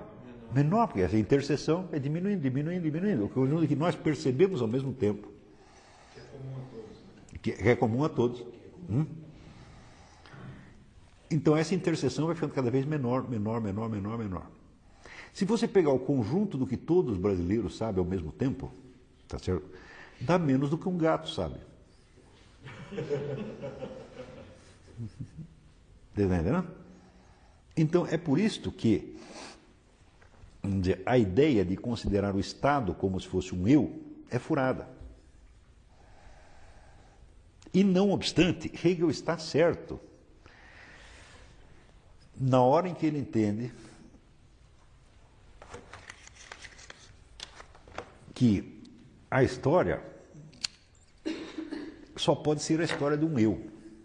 Porque se existe uma dimensão chamada história, tá certo? Então tem que ter uma consciência que unifique. Ela tem que ser a história de algo. Hum? Ora, se nós pegamos a humanidade inteira e falamos assim, história da humanidade, digo muito bem, nós podemos é, contar a história de uma unidade social menor na qual exista continuidade efetiva. Por exemplo, a história da sua família. Né? Então, as crianças, cada geração de crianças foi educada pela geração anterior, etc. Então, você tem uma série de elementos comuns que você vai passando. Tá certo? Mas como é que você vai conectar isso com a história de outras famílias que nunca viram aquela, que não tiveram a menor conexão? Então, são processos absolutamente independentes.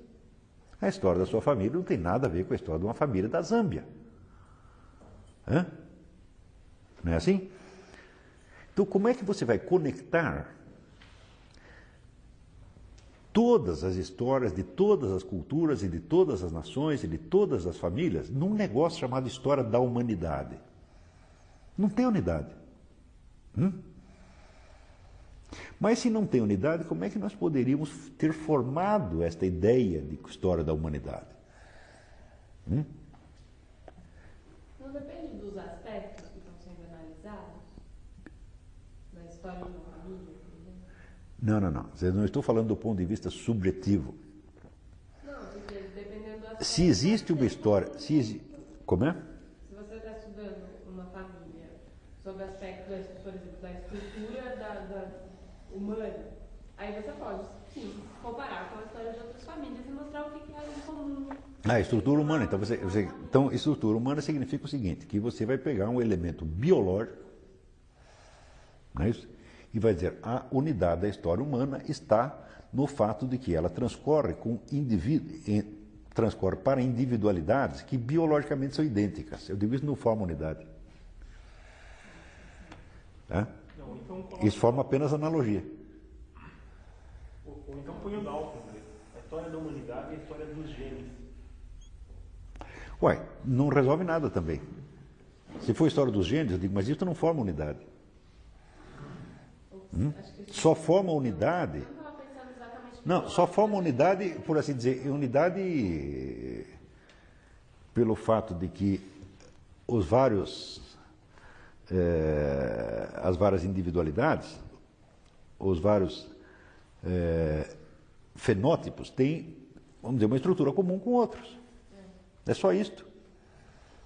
Mas isto é a unidade, vamos dizer, eh, física, a unidade eh, natural tá certo, dos indivíduos e não do processo. Então, Não é isso? vamos passar por qual foi o geral que o Hegel encontrou? O que que ele achou? Você pega assim, se você pegar um baralho, hum, você vê que as cartas do baralho são todas compostas da mesma coisa. Hum? Daí você se desenrolou um jogo, então eu ganhei, você perdeu, pá, pá, pá, houve um processo. Hum?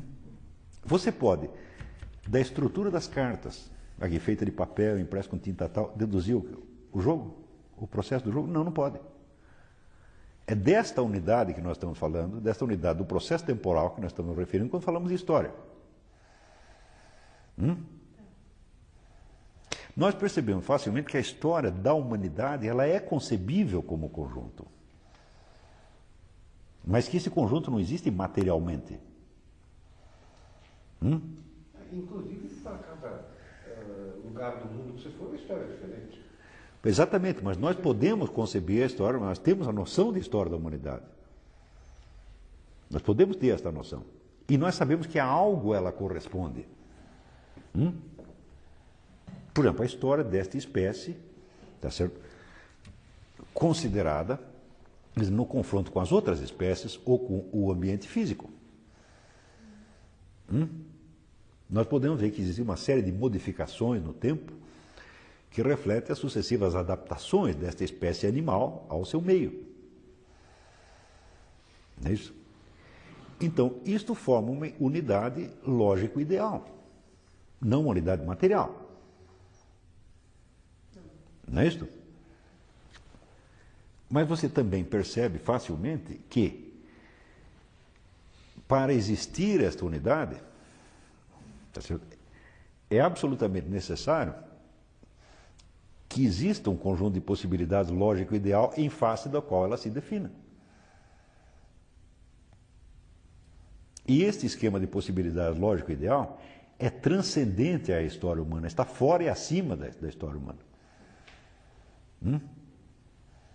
Então, é perante, vamos dizer, a razão universal que existe a história humana.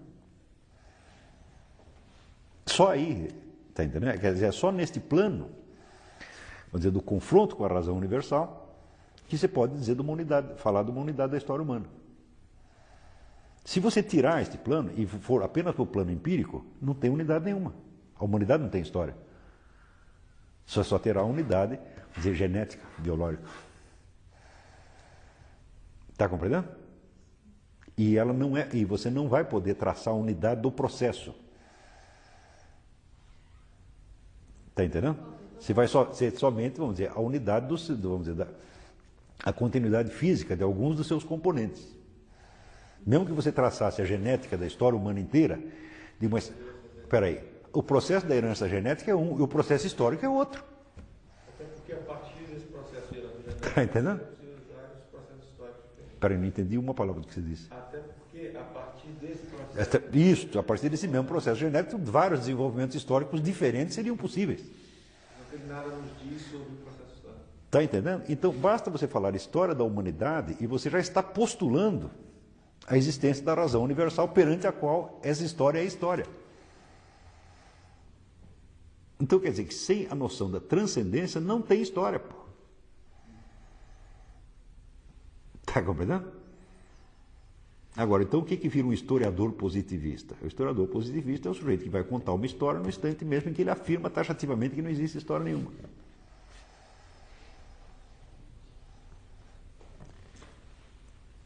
Tá, então tudo isso aprendemos com Hegel, é? É o pressuposto não declarado. A razão universal é o pressuposto não declarado. É o pressuposto não declarado da existência mesma da possibilidade de uma história da humanidade. Está compreendendo? Hã? Uma história que, que tem o absoluto que é o historiador que está contando. Claro, mas é esse o ponto em que Hegel chega. Você está entendendo? Quer dizer, para haver a história, hum, essa história tem que ser a história de um eu.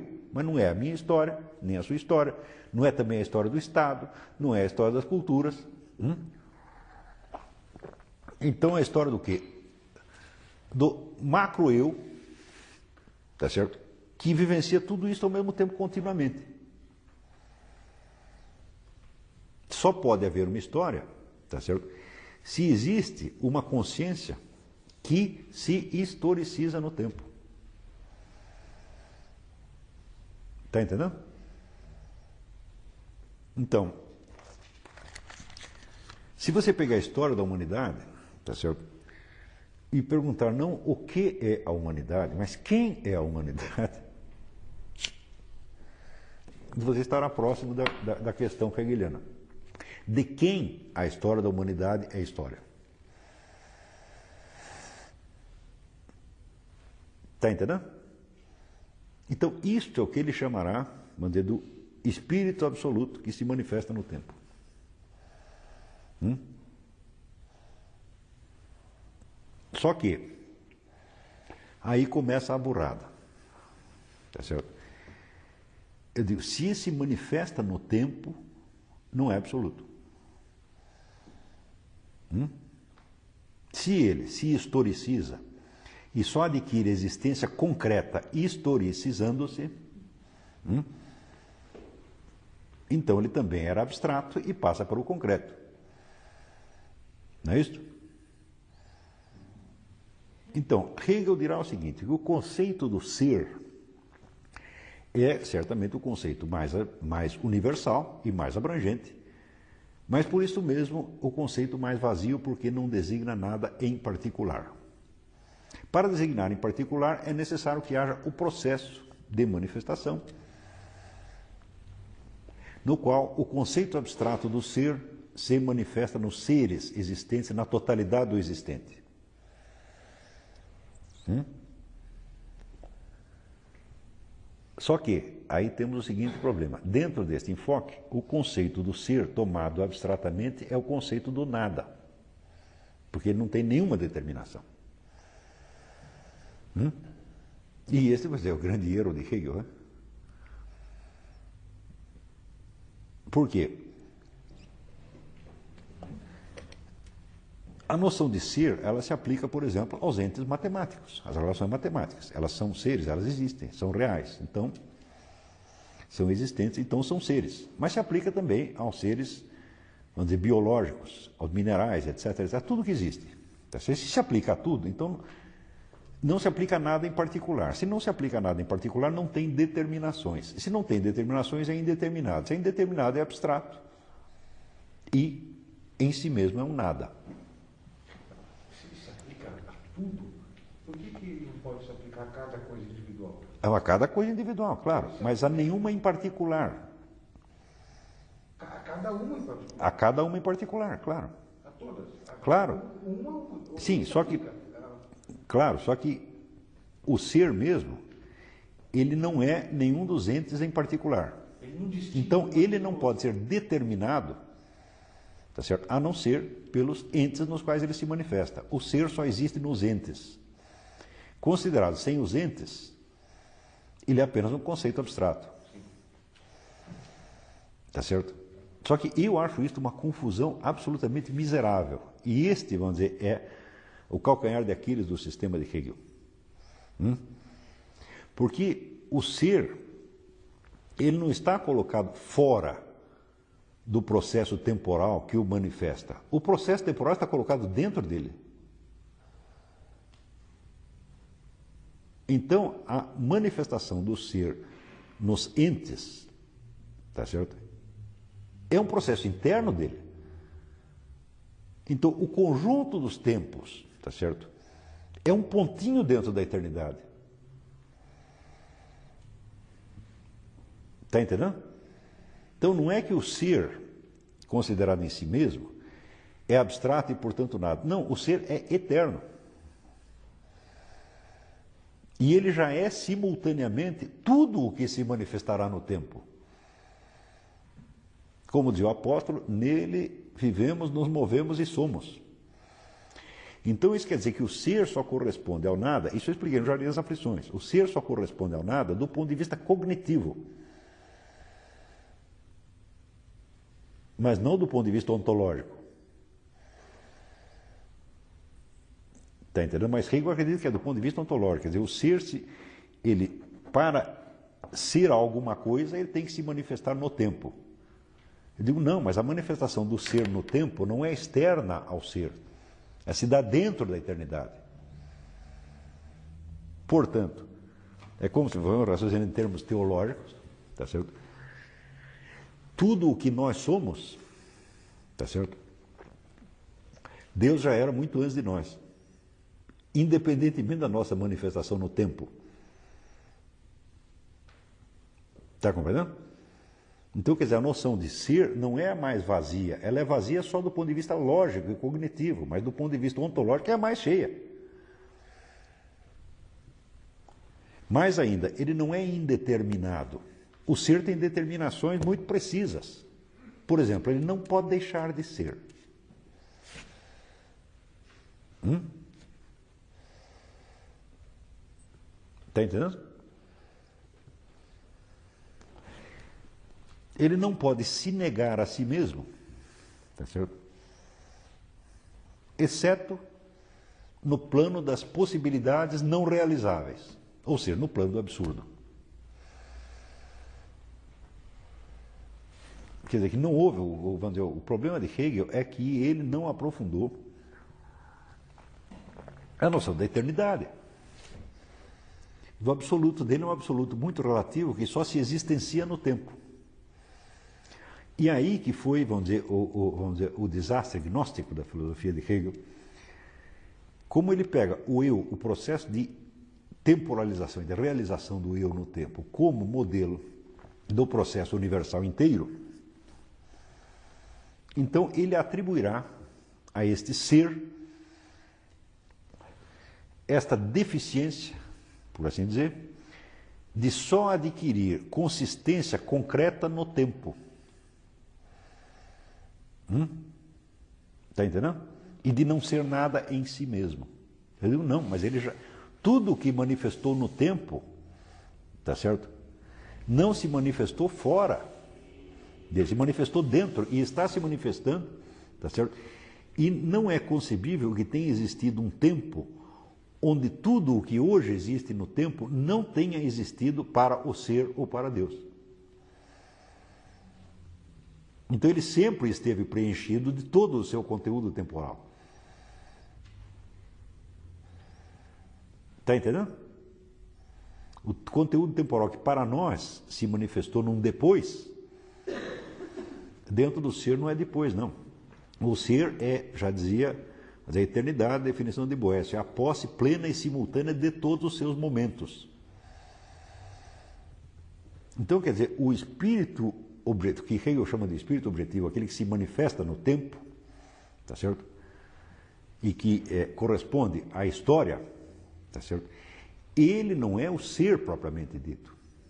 Ele é o ser para nós apenas. Mas não o ser em si mesmo. Nós entramos na existência, tá certo? Mas ele sempre esteve. E nós não saímos dele, estamos dentro dele. Está entendendo? O quê? Esse, esse ser como história do Hegel seria um símbolo do, do ser enquanto tal, né? Não, para Hegel não. Para Hegel ele é o próprio ser, não existe outro. Eu digo, colocando a coisa em termos mais claros. Então, no momento em que ele pega o, o, dizer, o processo do eu, tá certo? como modelo do processo existencial como um todo, tá certo? Então o que acontece? Acontece que o indivíduo humano, eu, ou você, ou Georg Friedrich Hegel, tá certo? No instante em que apreende esta totalidade do processo, tá certo? ele se converte ele mesmo no ser, porque ele está olhando as coisas desde o ponto de vista divino. Então ele não é mais distinguível, de certo modo, do próprio espírito absoluto. Então aí você cria um problema. Hegel é Deus? Hum? Hã? Marx é que era. Então, vamos dizer, isso fica, vamos dizer, um, um, vamos dizer, um absurdo dentro da filosofia de Hegel. Né? Mas o absurdo está em que o conceito que ele tem de, de, do ser tá certo? se confunde com o próprio ser. Ele confunde o conceito de ser com o ser. De, conceitualmente falando, hum, o ser é vazio. Porque ele, sendo o conceito mais universal que tem, ele não é nada em particular, não é nada determinadamente. Então ele é indeterminado. Se ele é indeterminado, ele é abstrato. Mas isso só vigora conceptualmente. E como Hegel só admite na filosofia o conceito, ele não admite o intuitivo, então ele não pode sair desta. Está entendendo? Você não pode formar um conceito do ser, tá certo? Que não seja o conceito abstrato. Mas existencialmente e intuitivamente você sabe que você está dentro dele. E este, vamos dizer, é o negócio da paralaxe cognitiva em Hegel. É? No instante em que ele confunde, vamos dizer, em que ele está, em que ele confunde o conceito do ser que ele formou com o próprio ser dentro do qual ele está, e portanto ele se identifica com, vamos dizer, com, com o ser, tá certo? Conceptualmente ele não está errado, ele só está errado existencialmente. E ele não pode sair dentro disso conceptualmente, só pode sair intuitivamente. Ou seja, ele, como ser humano, ele sabe que ele está dentro do ser e que ele é só mais um elemento do processo e mais nada. Mas como é que você vai expressar isso conceptualmente? Fala, não pode. Porque o mundo do conceito é o mundo do sistema, onde a individualidade não conta. Está entendendo? Então o que é que acontece?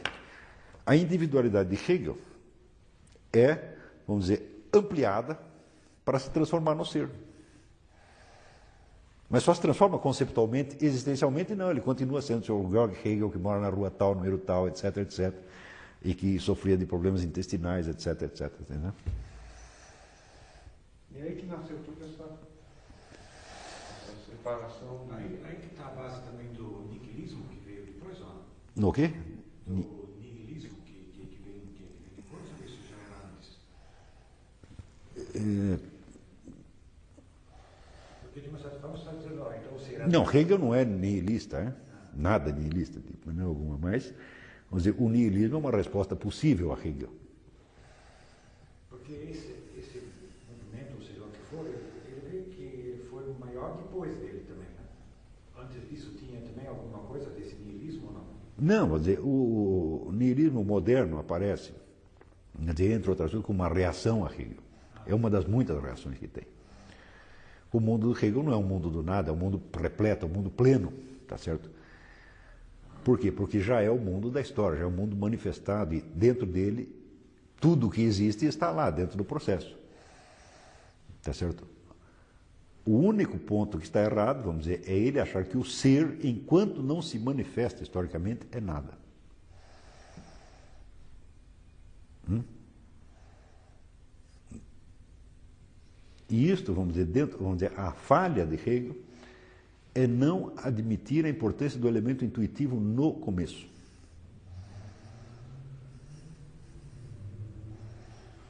Entendeu? Por isso que eu digo assim, eu penso tudo ao contrário de Hegel. Hum? Eu penso assim que a intuição é tudo. Eu não acredito sequer em conhecimento, conhecimento racional. A razão humana, ela não é um, um, um meio de adquirir conhecimento, ela é apenas um meio de expressá-lo. Tudo que não foi percebido de algum modo, ou seja, que não foi intuído, não é conhecimento de maneira alguma. Até a estrutura lógica. O sujeito faz um belo raciocínio e você não percebe intuitivamente a estrutura e unidade do raciocínio dele, não adianta nada. Tá certo? Então, para mim, a intuição é tudo, ao contrário do Hegel. Onde, onde é, ele vai dizer que o indivíduo é nada e que esse conjunto é tudo, não. O indivíduo é tudo. Mesmo porque o conjunto só existe para o indivíduo que o apreende. Da, da parte propriamente filosófica, do erro, dos erros do Hegel e Corre, em que parte, nesse, nessa linha de desenvolvimento intelectual toda, entra os elementos alquímicos, ocultistas. Ih, caramba, como é o negócio? Peraí. Ah, esta ideia, vamos dizer, do, do processo histórico, tá certo? como manifestação do ser, isso aí ele tira diretamente, vamos dizer, vamos dizer como a existenciação do ser, isso aí ele tira diretamente do Jacob Böhme.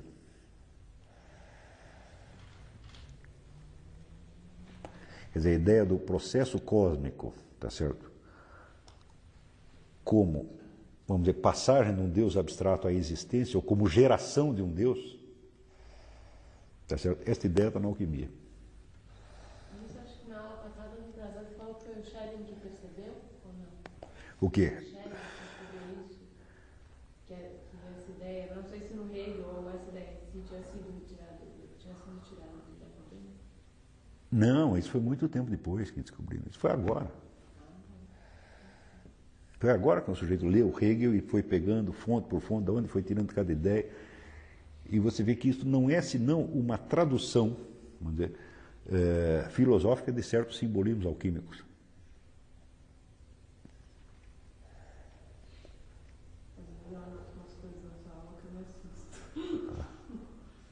Mas então na parte própria. Quer dizer, no fundo ele está fabricando um Deus, né? E esse Deus é ele mesmo. Mas na parte, na parte propriamente sadia da, da filosofia dele, não há influência nenhuma então, desses elementos, ou mesmo nela. Não, não há, ele é um filósofo autêntico, autêntico e tudo. Ele tá, como é que as bases do hegelianismo são absolutamente perfeitas. É quando ele passa, vamos dizer, da do- a formulação do método e todas as exigências gnoseológicas que ele conhece são uma maravilha, são um conjunto de critérios da ciência perfeito. Só que em seguida ele dá um passo maior que as pernas, né? Ele que, que quer explicar o plano, o, o- o processo universal na esfera conceptual. Hum? Isso, não é, isso realmente não é possível. Porque o conjunto do sistema que você construiu, afinal de contas, foi você que o construiu. Ele é algo que se passou na sua mente. né? E você não é o processo. Você é só mais um elemento de- dentro da série. Está compreendendo? Portanto, deve haver um, ponto de encaixe entre o sistema, tal como existe na mente de Hegel, tá certo? e o processo da realidade como tal. Eles não podem ser idênticos. Mas existe entre eles o quê? O que Platão chamava participação. A metaxis. hum?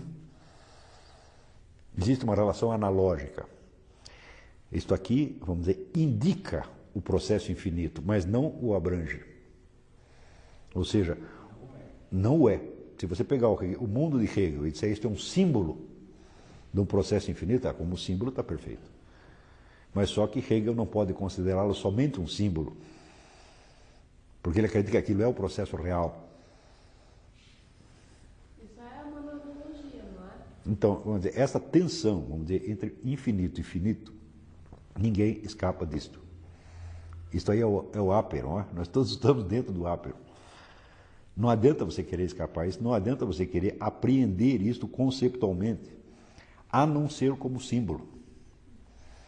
Ou seja, você não sai de dentro da realidade infinita. Você não a abrange nunca. Você está dentro dela. Você pode contemplá-la e saber que ela te abrange. Nós estamos dentro dele, não ele dentro de nós. Está entendendo? Ele também, diz de uma outra maneira, invertendo o simbolismo, ele está dentro de nós sim, e nós não somos outra coisa senão ele. Mas você não pode dizer que ele não é outra coisa senão nós. Está entendendo? Quer dizer que a, relação microcosmo e macrocosmo, tá certo? É, entre o micro e o macro, no caso, não é simétrica. É esta falta de simetria que Hegel esqueceu. Mas nós podemos consertá-lo. Acho que o mundo de Hegel é perfeitamente aproveitável se você consertar esse, este, este elemento. Seria o caso de dizer que Hegel antropomorfiza Deus, ao invés de teomorfizar o homem? Não, ele hegelianiza Deus. Hegelianiza Deus. Não é que ele antropomorfiza Deus, ele é mais específico. É. Porque somente aquele que apreendeu né, o processo tem, de certo modo, o comando do processo. Então ele se torna a chave da história. E, de certo modo, para um certo grupo de pessoas, um certo universo cultural, ele vai virar isso mesmo. Quer dizer, Hegel vai virar o pai do processo histórico seguinte. Mas todo esse processo histórico seguinte, 100, 200 anos, o que é em face da eternidade? Não é nada. E tudo que veio depois, e marxismo, e etc, etc, tudo isso é nada. Quer dizer que a, a, a, relação, a verdadeira relação do homem vamos dizer, com o ser transcendente não pode ser a relação de apreendê-lo conceptualmente.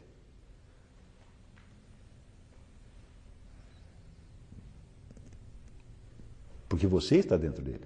Então, a relação verdadeira é o que? A participação consciente no infinito.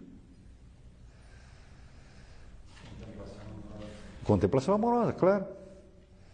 Você aceitar a realidade e ficar maravilhado. Isso não quer dizer que Hegel não tivesse essa capacidade, ele tinha.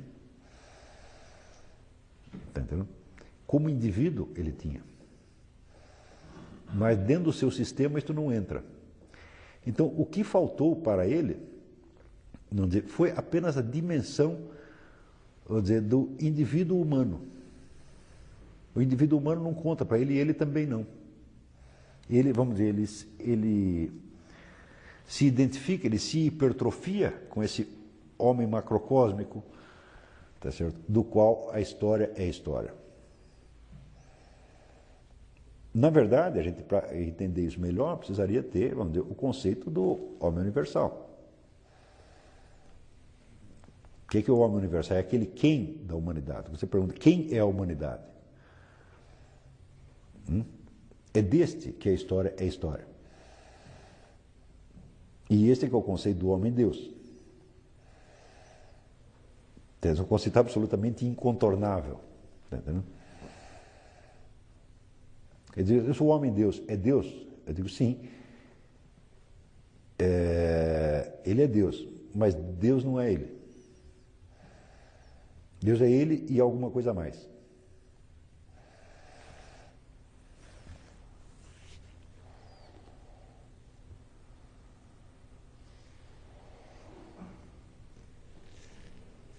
Está entendendo? Então você vê que Hegel pode ser considerado ou um filósofo cristão ou um filósofo anticristão, dependendo do jeito que você olha. Se você entender aquilo tudo como um símbolo, é bom, então vira cristão, pode ser.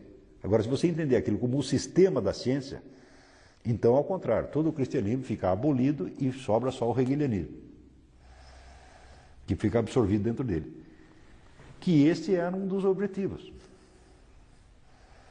Que não, veja, ele diz que depois da religião existe o conhecimento absoluto. O que é o conhecimento absoluto? É o sistema de Hegel.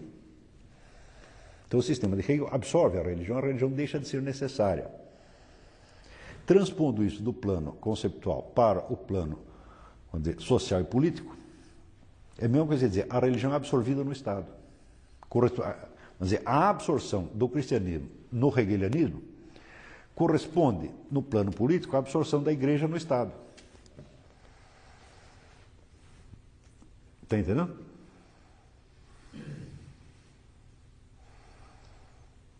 Que é uma coisa que simplesmente não vai acontecer. Por quê? Quantos estados já não apareceram e desapareceram depois disso? Né? E a igreja? Eu digo, bom, se você. Nós podemos experimentar, nós vamos uma bomba no Vaticano, ou compramos todos os cardeais do Vaticano, que aliás já estão comprados. Tá certo? Eu digo, a igreja não vai parar de existir por causa disso.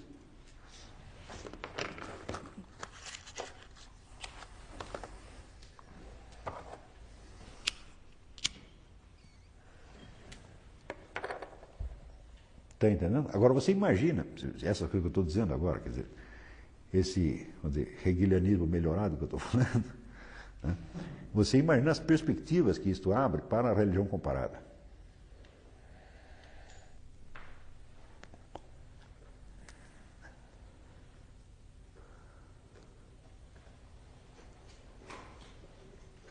Que é, vamos dizer, uma, uma disciplina eh, bastante nova na história. Né?